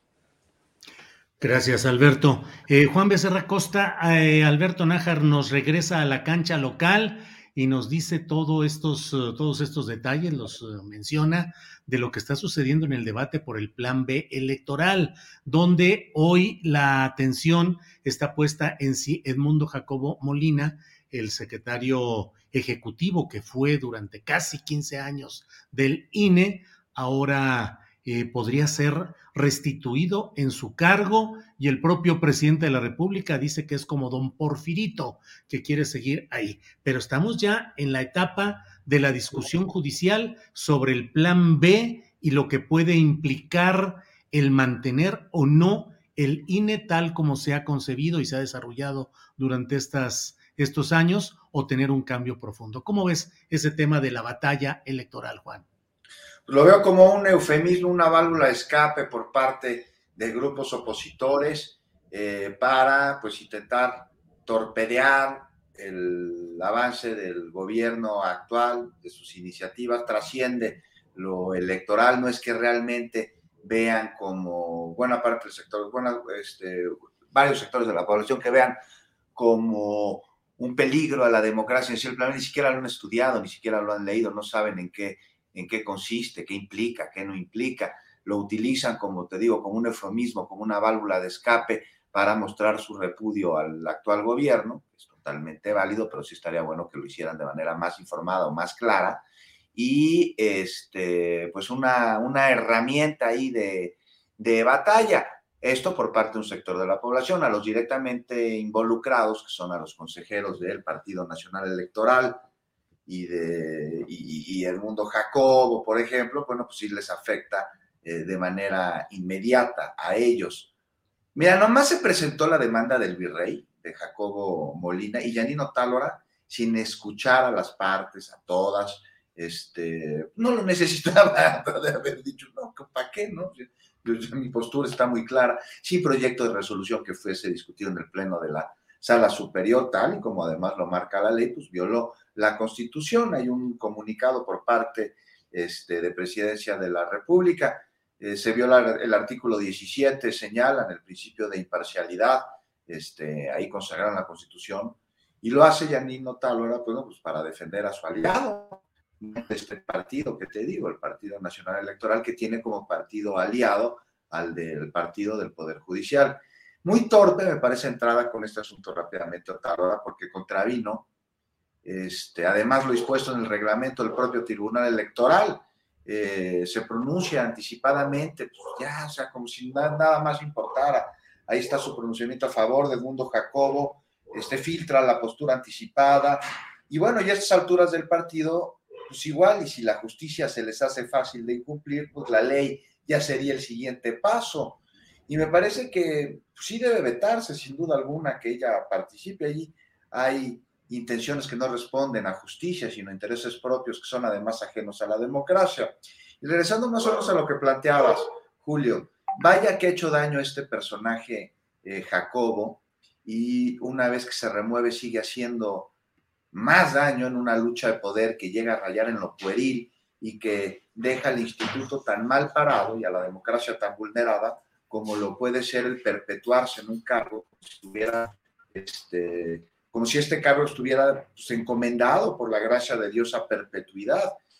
Y me parece que aquí el presidente tiene razón al decir que le recuerda a Porfirito, a Porfirio Díaz, que dice que es un Porfirito, guardando proporciones, por supuesto, porque finalmente algo hizo Díaz dentro de su gobierno dictatorial, como construir trenes o por lo menos establecer relaciones diplomáticas con potencias entonces alejadas de, nuestro país, con ello atrajo inversión. O Jacobo no, pues este cuate, ¿qué hizo? Además se quiere perpetuar en el cargo como Porfirio Díaz, pero pues, no le han dicho que estamos en el siglo XXI y que su cargo pues es en un instituto que justo buscaría o tendría que buscar garantizar la democracia que él vulnera.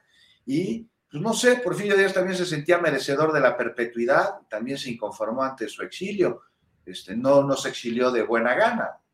Increíble que personajes así de comunidades indígenas, recuerdas Julio, por su manera de hablar, puedan permanecer ungidos y cobrando del erario, este, ya copiosamente, además, por cierto, y que se indignen cuando se hace evidente su abuso y se les remueve.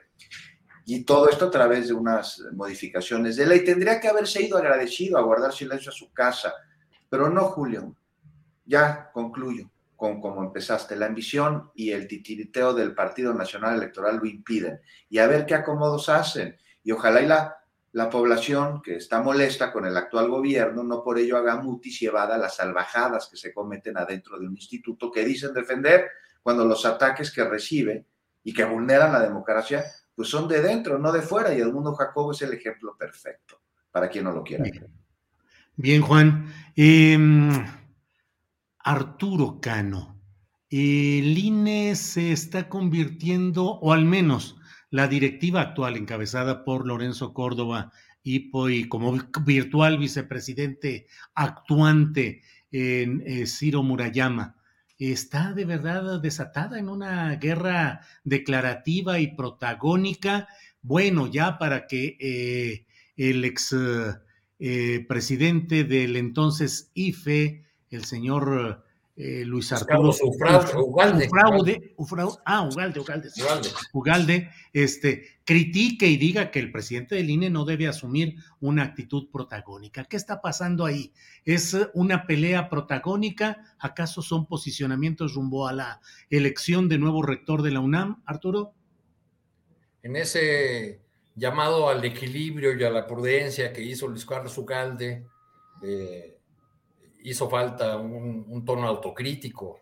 Yo no he escuchado a, Ugalde nunca hablar de cómo negoció con la profesora Elvester Gordillo para hacerse de la presidencia de la institución electoral.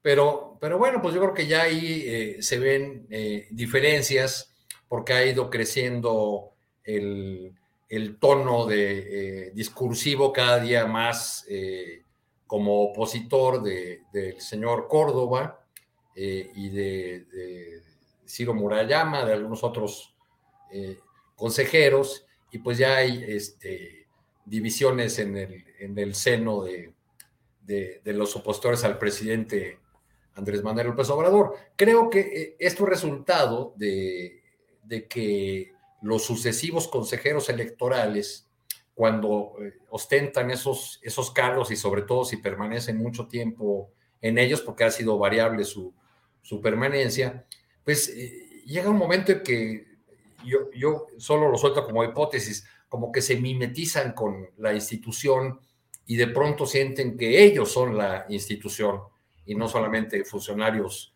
públicos eh, cuyos cargos tienen una duración determinada entonces asumen ya como la encarnación misma del, INE. Este, esto, lo podemos ver en, las discusiones en las redes, redes, sociales, donde presentan como una tragedia la salida del señor Edmundo Jacobo, porque era el que firmaba las credenciales. Claro. ¿Quién va a firmar ahora tu credencial, caray? O sea, cuando se fue el señor Carstens, que firmaba los billetes, híjole, pues era el que firmaba los billetes, ¿no? Este, qué, cosa tan, tan complicada. Eh, eso sumado a, que, eh, a que quienes han eh, sido consejeros y especialmente los que han ocupado las posiciones más importantes en el INE, pues siempre han tenido como unos egos muy grandototes, ¿no? Somos los únicos, somos, es una característica de los, de los tecnócratas, ¿no? Somos los únicos capaces, los únicos que conocemos, eh, cómo controlar, cómo manejar esta, esta institución. Si, a eso le añadimos que el, el diferendo eh, jurídico llega al tribunal electoral y eh, desde ahí se da una filtración del proyecto que, que, tendría como consecuencia restituir en su cargo al señor Edmundo Jacobo, pues ya eh, todo es una comedia de equivocaciones. Creo que en, que en este momento tan tenso, eh, del lado de los eh, de quienes acusan al presidente de no respetar la ley, pues ellos deberían ser pulquérrimos en, en, la observancia o en cada uno de sus actos, ¿no? No por consumidores de, de pulques pulcros en exceso, ¿no? Claro. Pues ahí de pulcro. evidente falla que dio oportunidad a, la presidencia de la República de presentar esta, esta moción, de esta, este reclamo por la filtración, eh, sí, porque se dio a conocer anticipadamente cuál era el sentido de una, de una decisión que tomará este tribunal, que hasta donde entiendo no la incluyeron en la orden del día de hoy, no sé si al si hubo algún cambio en eso, pero, pero no sé. en una nota de nuestra compañera Fabiola Martínez hoy en la jornada, el tema no estaba incluido en, la agenda del día de hoy del Tribunal Electoral. Sí, creo que se va a posponer una semana, creo que esa es la, la información que está fluyendo por ahí. Alberto Nájar, entonces se han mimetizado tanto estos funcionarios que de tanto estar en el cargo creen que el cargo son ellos, al estilo clásico de El INE soy yo. Y aquí sería Lorenzine Córdoba por un lado y el otro Edmundo Jacobo Moline. Serían ya las nuevas denominaciones. ¿Qué tanto de veras está esa distorsión de lo personal y lo institucional? ¿O qué tanto están en una campaña política de posicionamiento para posteriores cargos, posteriores aspiraciones? Alberto Nájar. Sí, la, verdad es que no son los únicos. No sé si ustedes recuerdan que cuando, cuando algún funcionario, gobernador, presidente municipal, senador, diputado o quien ustedes gusten y manden que tenga un cargo público, se enfrenta con algún problema o quiere emprender algún proyecto, siempre dice lo hago por México. Y me están atacando, atacan eh, mi cargo porque quieren atacar a México, en fin. E, esa es una, una tendencia de, a confundir la, el, ocupar un cargo público con, pues, con el país mismo. Eh, es cierto que, es, que algunos cargos se tiene que, hacer, eh, anteponer el bienestar público antes que el bienestar personal. De hecho, así tiene que ser en todos, eh, pero eso no significa que, pues, que sea en México. ¿no? Y yo creo que es una, una forma, ¿cómo llamarle? Pues sí, es que, es que yo lo he visto otras veces, Julio, cuando ya están en las últimas, cuando están a punto de echar a algún gobernador, algún alcalde, algún diputado, siempre apelan a México, al interés del país, como una forma de, eh, tratar de exorcizar lo que ya es ya casi es un hecho, que los van a echar del cargo. Entonces, pues ellos están en esa misma, en esa misma dinámica, me parece que están bastante confundidos y, en, y en ese sentido el problema no necesariamente, puesto que no son los primeros que recurren a esa modalidad, el problema no es únicamente ellos que se creen el país entero, pues sino quienes los apoyan y repiten esa misma versión, ¿no? Porque, porque es, es como, como perder de vista el, el fondo del asunto, que se trata de em, cambiar, de cambiar una estructura política que ha permitido no solamente la existencia de personajes como Ciro Murayama y como Lorenzo Córdoba eh, o, como Lili Telles, sino que de una u otra forma ha servido como una, em, como una especie de, ventana o sí, como un ariete, pues, para impedir, impedir de, una u otra forma, pues, que la voluntad del pueblo o de, las mayorías, pues, pues se concrete eh, y se traduzca en un cargo público, como ocurrió en el, en el 2018. O sea, no, yo creo que, es importante también eh, hacer una revisión de cómo otra vez pareciera que estamos en el 2005 2006, cuando se empiezan a juntar varios elementos, varios actores políticos que al parecer están, eh, no tendrían por qué tener conexión en un solo propósito, que es impedir que avance un proyecto político y de, de ideología diferente al de ellos. Porque lo mismo vemos a, a, a Janino Tálora eh, en el tribunal, vemos por supuesto a el INE, a los partidos políticos, vemos a grupos empresariales, vemos por supuesto a, columnistas, periodistas, a medios de comunicación intelectuales, bueno, hasta cantantes ya se subieron a, a, toda esta dinámica, lo cual me hace pensar que, esto va más allá de solamente el Instituto Político, el INE, sino que es algo más profundo y, que, que se sigue resistiendo pues a, dejar el poder, hacerse a un lado y pues dejar el, espacio a quien realmente pues lo, lo ha ganado, porque, porque pues es así, ahí está el resultado de la, de la selección. Entonces yo diría un poco de que, em, esta, esta, es más, más bien como un síntoma ya de la desesperación, porque lo he visto, insisto, en otros momentos, cuando van a echar a, algún funcionario, siempre dice es que vas a perjudicar a México. Y en esa, eh, si hiciéramos caso a eso, pues es importante ver entonces que ir más allá del INE, más allá del tribunal y revisar quiénes están subiendo a todo esto, porque, insisto, me parece que esta, esta conclusión no es gratuita. Y también, ya con esto cierro, pues me hace pensar aquella, aquella, em, aquella frase que acuñó el ahora presidente López Obrador de que se trataba de todo el sistema, de la mafia del poder. Pues es que sí es real, sí, cuando, cuando ves a cantantes, cuando ves a, empresarios, cuando ves a, a, los actores políticos, hasta religiosos, en una, todos en la misma dinámica para tratar de impedir que el cambio avance, pues entonces quiere decir que sí hay algo de razón, sí hay algo de razón de que es todo un sistema que se resiste a morir.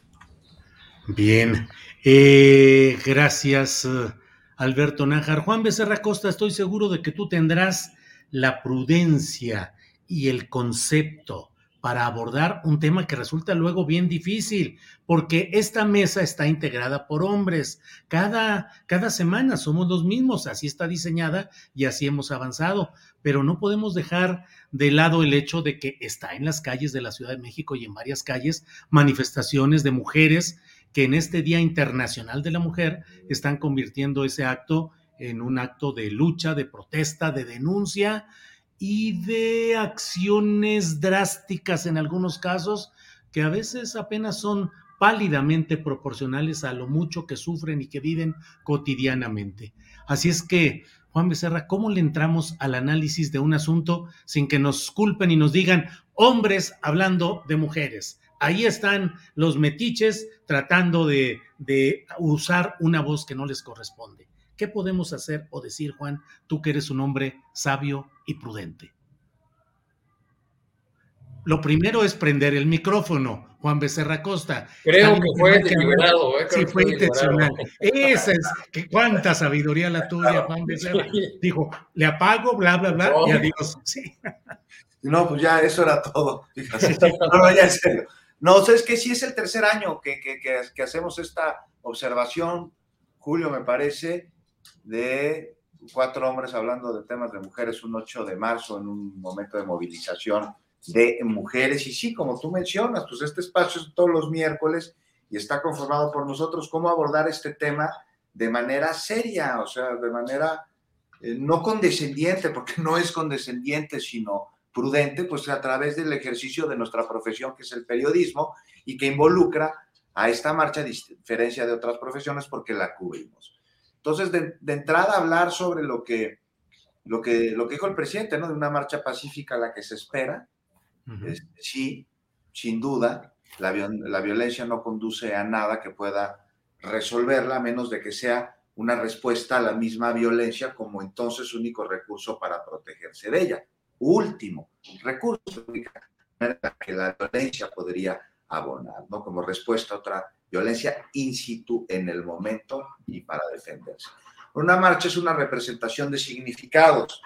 Eh, significados que un grupo de personas comparten ante una o varias situaciones que aquejan y es una muestra pública con la que se busca visibilizar para resolver y en este caso estamos hablando de un viejo fenómeno deplorable, que es el de las violencias en contra de las mujeres, eh, violencias que, hijos, siguen, continúan, están tatuadas en un sector de la población mayoritario, en los hombres, heredado de no cientos, sino miles de años. Y en el siglo XX la mujer eh, empieza de manera más enfática a involucrarse en las actividades sociales y laborales y se empodera como tiene que ser y comienza a ponerse una minifalda. Entonces llega un hombre y le dice, no, no sales así. ¿Y sabes qué le dice a la mujer ahora? Le dice, ¿sabes qué? Sí salgo así. ¿Y qué?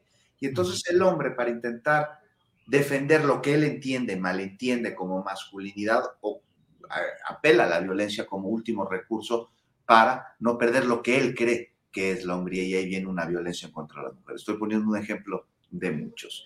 Y bueno, pues una marcha, sí, sin violencia, sin agresiones, como se han llegado a dar, es lo que se espería, se han llegado a dar contra las Ateneas, ¿no? Mujeres que cuidan a las mismas integrantes de la movilización y que no han respondido con violencia a la violencia que han ejercido en contra de ellas, incluso prendiéndoles fuego, ustedes recordarán.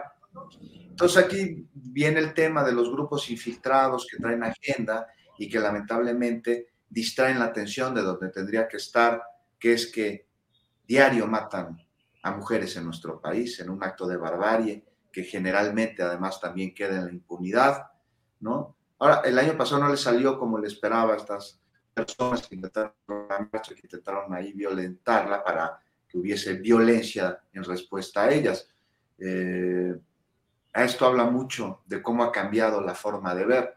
Y eso, ¿no? Que sea una marcha sin agresiones físicas que puedan lastimar a participantes en una movilización que exige justo terminar con la violencia que lastima o que mata. Ya de las bardas, Julio, ya de los momentos, pues que pinten el ángel de la independencia.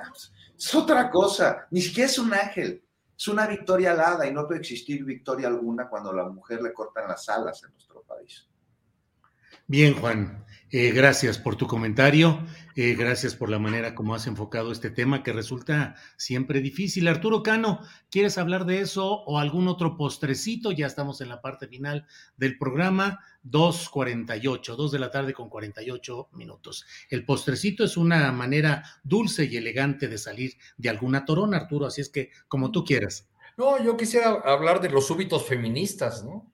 Mm. Porque en estos días hemos visto una multiplicación de mensajes de políticos tradicionalmente opuestos a eh, una serie de derechos o de demandas de, las mujeres o de derechos en general de, las personas, ahora sí poniéndose las camisetas de, feministas e incluso utilizando un discurso eh, robado de las colectivas. Este, Marco Cortés del, del PAN y, e incluso mujeres del Partido Acción Nacional. Estaba revisando hace un rato las imágenes de unas eh, dirigentes del PAN y, funcionarias que fueron a protestar en la mañana Zócalo. Eh, según conté en la foto, estaban al centro eh, Kenia López Rabadán y Xochitl Galvez, eran 22 mujeres.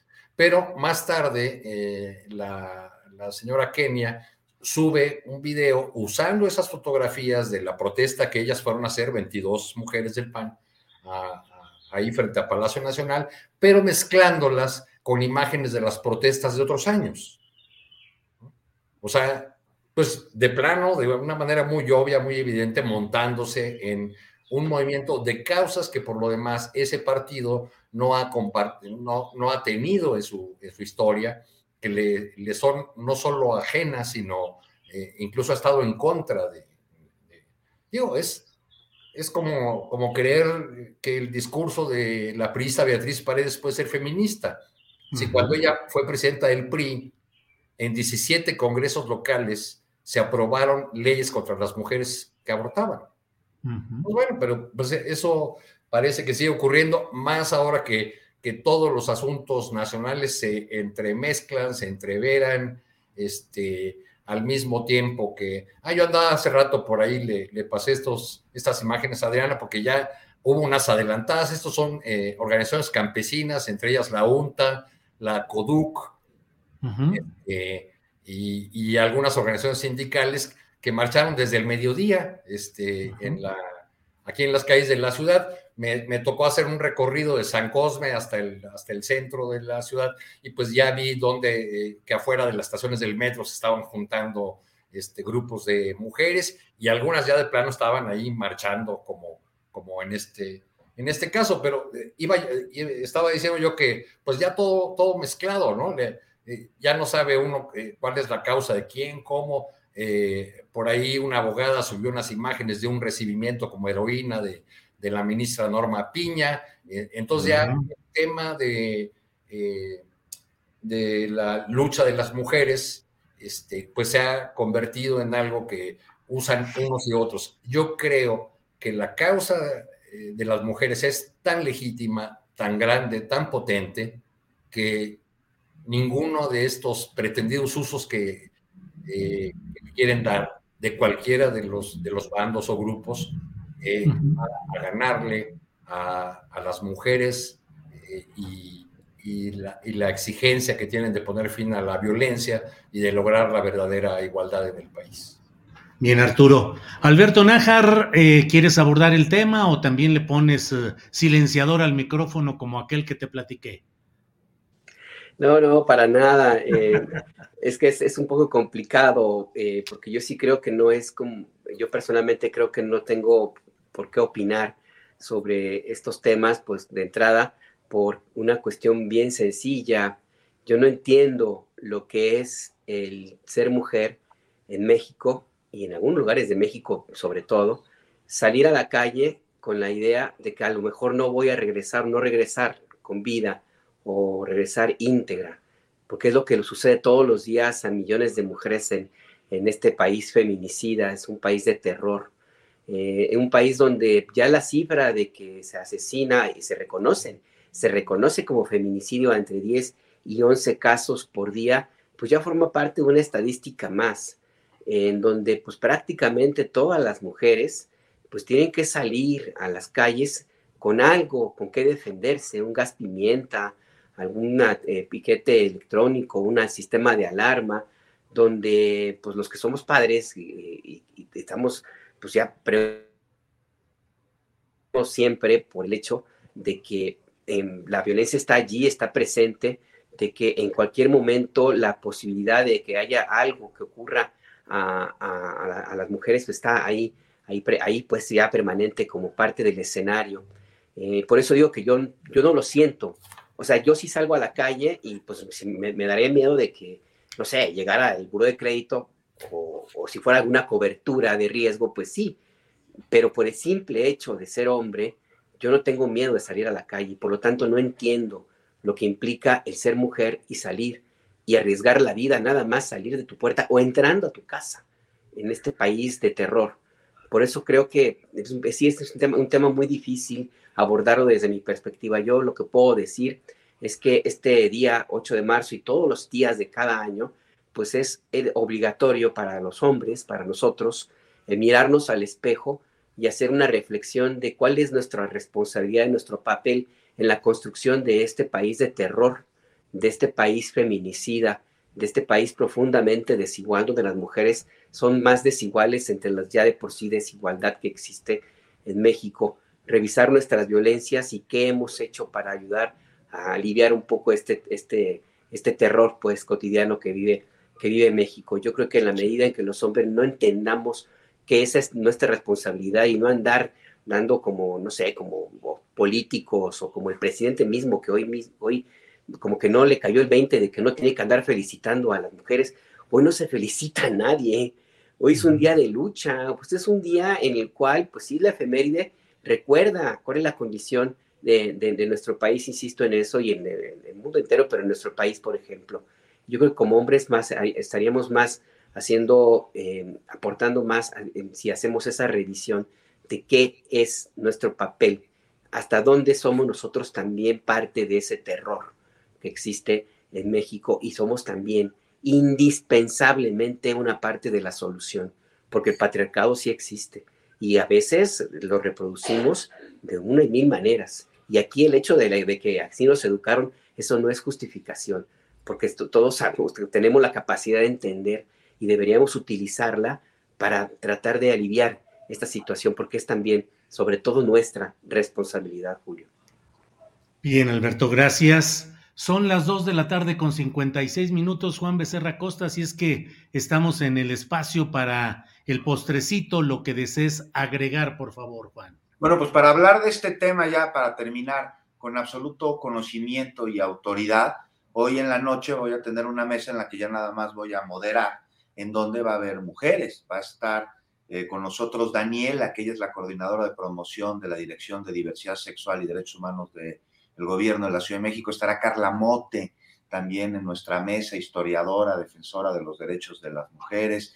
También nos acompaña Patricia Ortiz Couturier, que forma parte del colectivo. ¿Te acuerdan este que el año pasado repartió flores a las policías ateneas? Está en la marcha y también va a estar hoy a las 10 de la noche en el noticiario que, que conduzco para que ellas hablen. Finalmente me parece que ellas son las que deben de tener la voz. Ahorita no, porque están justo movilizándose. Entonces ahí quería aprovechar tu generosidad, Julio, para sin pedirte hacer el anuncio. No, bien, bien, bien. Claro que sí. Juan, muchas gracias. Este 8 de marzo, Julio, si me permites, a mí me tocó eh, la, fortuna de poder escuchar y saludar, este, aunque lamentablemente no es idioma, eh, a Inés Fernández Ortega, una indígena de la montaña de Guerrero, eh, indígena Mepa, Tlapanejo les decíamos cuando usábamos los, los otros términos, cuyo caso habla de lo larga y complicada y difícil que es la lucha de las mujeres en este país. Ella fue violada en el año 2002 por eh, militares que llegaron a, su comunidad en la, en la montaña, la golpearon, la torturaron, la violaron, le robaron. Y desde entonces eh, hizo eh, una lucha larguísima que hoy explicó en su lengua con una, a través de una compañera traductora del centro Tlachinolan, este, y, su relato comenzó con las ocho horas que tenía que caminar de su comunidad a la cabecera de San Luis Acatlán para poder presentar la denuncia ante un ministerio público que nunca le creyó. Ese caso llegó hasta la Comisión Interamericana y luego a la Corte eh, Interamericana. El Estado mexicano fue sentenciado por haber violado los derechos humanos de esta mujer indígena, Inés Fernández, y hoy eh, nos reunió ahí en el Centro PRO para informar de la sentencia de 20 años de prisión a la que fue condenado eh, uno de los, de los militares, de los dos que ella pudo identificar, de los 11 participantes, este, una sentencia que fue dictada el pasado primero de marzo. Entonces, una, un poco de eh, justicia, justicia a medias, digamos, pero para una mujer que ha tenido que luchar 21 años, una mujer indígena, que es todavía más eh, víctima de la discriminación, ya ha tenido que luchar 21 años para obtener algo de justicia. Bien, Arturo, para cerrar esta mesa con el postrecito, postre del postre, Alberto Nájar, por favor. Alberto, postrecito, por favor, lo que desees agregar. Pues no hay mucho más que, agregar a este, este día, solo recordar algo que también forma parte de, esta, de la conversación que tuvimos hace un año. Eh, se cumplió por estos días la denuncia que hizo Sasha Sokol sobre el abuso que sufrió cuando era adolescente en un grupo musical y que en su momento hablamos aquí, Julio, sobre lo que implicaba esa normalización de la violencia hacia las, hacia que las mujeres que pues que entran al mundo del espectáculo y que es tolerado y a veces hasta promovido por las televisoras y el mundo del espectáculo. Pues pasó un año y el tema sigue tan vigente y desgraciadamente sin haberse resuelto. Y esa es nada más una muestra de también de esos distintos ángulos desde donde, desde donde se promueve esta violencia y este terror, este, y desde dónde se ha construido este país feminicida, eh, Julio. Bien, pues eh, así cerramos esta mesa del miércoles 8 de marzo de 2023. Les doy las gracias a los tres, Alberto, Juan, Arturo, por estar en esta mesa en esta ocasión y, y ya iremos viendo qué es lo que sucede en el curso de este día y nos vemos la próxima semana. Gracias. Muchas gracias. Gracias, abrazos. Que estén bien. Hasta luego. Bien, son las 3 de la tarde con un minuto. 3 de la tarde con un minuto. Déjeme ver qué es lo que tenemos pendiente. Em, no sabemos si va a alcanzar a entrar eh, nuestros compañeros que están cubriendo la marcha, eh, la concentración, la movilización por este Día Internacional de la Mujer. Alex Fernanda y Juan Manuel Ramírez. Eh, ya sabe usted que resulta muy difícil técnicamente el manejo del Internet en lugares donde hay una gran confluencia de usuarios. eh, pero bueno, estaremos atentos. Vamos ya con mi compañera Adriana Buentello. Adriana, estamos ya de regreso. Julio, ya para cerrar, fíjate que dándome una vuelta por las redes sociales, hay algo que está sucediendo que pues son estos fenómenos interesantes entre las luchas de narrativas de distintos lados. Aquí para que cada quien identifique qué es lo que está sucediendo o de dónde vienen estas protestas, porque por supuesto que hay pues versiones o hay eh, puntos de vista también diferentes, pero el hecho es que desde pues hace pues algunas semanas el presidente ha estado insistiendo o señalando que pues desde que llegó la ministra Norma Piña a ocupar la presidencia de la Suprema Corte de Justicia de la Nación, han estado sucediendo pues cosas muy particulares en el caso de pues ciertos fallos que están favoreciendo a pues algunos personajes de ciertos grupos eh, políticos señalados por corrupción, eh, entre otras cosas, Julio. Y lo que estamos viendo hoy en redes sociales, y Andrés nos puede poner algunas de estas imágenes, es una persona que está protestando, eh, aparentemente es un manifestante, una manifestante que está protestando en las afueras de la Suprema Corte de la Justicia, justo en este contexto del 8M, julio del 8 de marzo, y llama la atención porque parece que a quienes más favorece esta protesta precisamente es a la oposición. Hay que recordar también, Julio, que hace algunos días eh, en las redes sociales eh, pues apareció una pues amenaza de muerte en contra de la ministra Norma Piña. Así que quién favorece también este tipo de este tipo de, manifestaciones, sobre todo porque vemos que está aportando por lo que se alcanza a ver en, este, en estos videos que ya traen personajes como Denise Dresser o como Joaquín López Dóriga, eh, o algunos legisladores, en este caso como Triana, Julio trae una metralleta, aunque sea de juguete o de papel o de lo que sea. Y fíjate lo que dice eh, parte de lo que podemos comentar de esta protesta, porque hay algunas palabras que a lo mejor nos desmonetizarían pero bueno, dicen fuera Norma Piña, queremos una limpia en el Poder Judicial, dice esta persona que se está manifestando. Eh, empiezan a cantar esta canción de Norma Piña, ¿dónde estás? ¿Dónde estás? Chingas a tu, ya sabes, y te vas, y te vas. Entonces, es curioso, Julio, que estamos viendo ya pues algunos movimientos de, eh, este grupo o de esta oposición, pues eh, condenar este tipo de protestas. Así que particular forma de eh, protestar contra la ministra Norma Piña cargando un arma, Julio. Sí, sí, sí, vaya que es peculiar lo que ahí estamos viendo y bueno, pues son algunos de los hechos que se van sucediendo en este día. Mira, Adrián, estaba ahorita buscando y leyendo lo que ha publicado el corresponsal del grupo Reforma en, eh, en Washington, en Estados Unidos, José Díaz Briceño, que ha publicado una nota que dice eh, la respuesta que ha dado la Casa Blanca, que ha asegurado este miércoles que designar a los cárteles mexicanos como organizaciones terroristas internacionales sería inútil, pues dicha designación no agregaría nuevas facultades para combatirlo. La vocera de la Casa Blanca, Karine Jean-Pierre, dijo, designar a estos cárteles como organizaciones terroristas extranjeras no nos otorgaría ninguna autoridad adicional que realmente no tengamos ya en este momento, agregó la vocera de la Casa Blanca. Estados Unidos tiene poderosas autoridades de sanciones específicamente designadas para combatir las organizaciones de narcotraficantes y las personas y entidades que las habilitan, por lo que no hemos tenido miedo de usarlas señala el corresponsal Díaz Briceño. Dice, actualmente los cárteles mexicanos del narcotráfico ya están designados bajo dos estatutos que les permiten, eh, que les imponen sanciones similares a las entidades terroristas. Bajo esas designaciones vigentes, eh, el gobierno de Estados Unidos cuenta ya con las mismas capacidades contra los cárteles mexicanos que una designación terrorista les daría.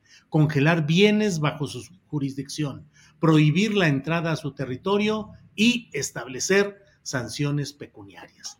Así es que Adriana fija postura el gobierno de Joe Biden, pero déjame decirte que eso que dicen que con las facultades que tienen pueden actuar, sí, pero ir contra una organización terrorista extranjera ya determinada así incluiría la posibilidad de la acción bélica directa contra esos objetivos terroristas extranjeros. Esa es la diferencia. Y Biden está diciendo, con lo que tenemos es suficiente. Ya veremos cómo sigue la presión política y si se mantiene el gobierno de Biden en esta postura o tiene que elevar el tono, Adriana. Julio, y ayer veía un tuit eh, precisamente de Juan Alberto Vázquez que decía que si, si, procedían o si avanzaban estas pretensiones, que incluso tendrían que también eh, investigar y, em, eh, emprender demandas en contra de estas empresas armamentistas, bueno, estas empresas fabricantes de armas, que son las que han estado proveyendo, por supuesto, pues a muchos cárteles, Julio. Pues sí, así están las cosas. Pues creo que es esencialmente lo que tenemos en este día. Adriana, nada más, fíjate que Arturo Cano, nuestro querido colega, porque no alcanzo a ver yo tampoco los videos eh, y además no, no les puedo pasar los videos por derechos de autor, pero también a, a, lo mejor habrá palabras que nos causarían desmonetización, pero quería que vieran cómo están en los tweets utilizando ya esta protesta que puede parecer un exceso y puede incluso perjudicar precisamente al movimiento del presidente, sobre todo por cómo está cargando un arma. Y dice Arturo Cano, dice, la señora del rifle de plástico se llama Julia Klug y es una especie de llanera solitaria que siempre se disfraza para protestar, se vestía de obispa para protestar contra Norberto Rivera, se da cuerda solita, dice, siempre cuenta la historia de un hijo militar que murió en condiciones extrañas.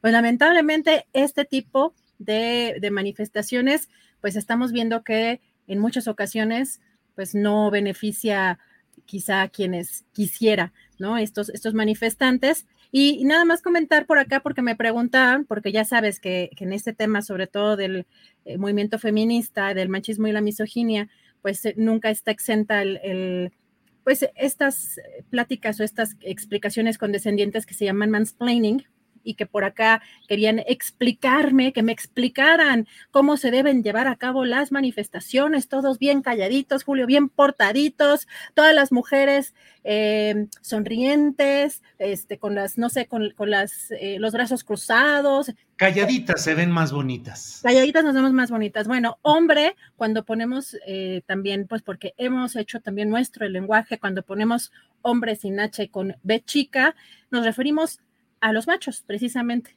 en un tema de machos misóginos, de este tipo de personajes que se la pasan explicándonos las cosas como por acá algún personaje. Y Julio, pues estaremos muy atentos a todo lo que a todo lo que va a suceder en esta manifestación, en esta marcha del 8M, porque hay que recordar que son muchos grupos de mujeres, de feministas, muchos feminismos, no es solo uno, así que vemos eh, lo que pasa en el transcurso de esta tarde con los reportes de Alex. Estaremos buscando tenerlos en las redes sociales y un resumen el día de mañana, Julio. Adriana, pues muchas gracias a la audiencia, gracias a quienes nos han acompañado en este miércoles 8 de marzo de 2023. Tendremos información en el curso de la tarde de lo que vaya sucediendo en esta marcha del 8 de marzo. Nos vemos a las 9 de la noche en una videocharla astillada más. Y bueno, pues a prepararnos para nuestra siguiente emisión, Adriana, porque hoy huele a lucha de las mujeres, a protesta, a denuncia y movilización. También a sopita, pero la sopita hoy puede quedar un poquito para despuesito, Adriana. Así es, Julio. Hoy, hoy huele a lucha. Así es, así es. Bien, Adriana. Hasta pronto. Gracias. Hasta mañana. Buen provecho. Hasta mañana.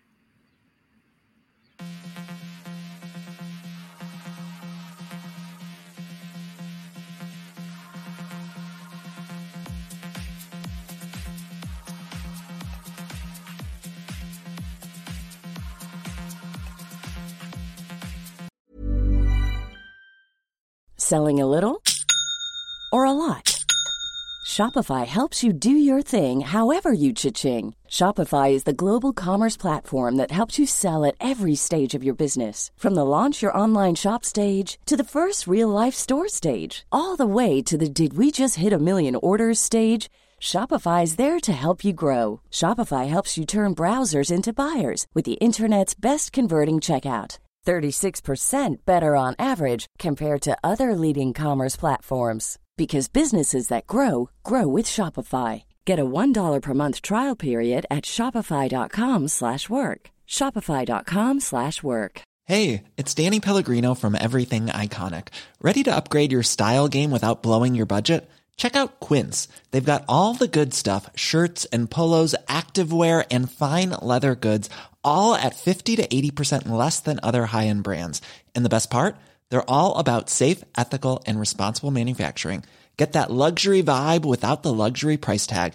Hit up quince.com slash upgrade for free shipping and 365 day returns on your next order. That's quince.com slash upgrade.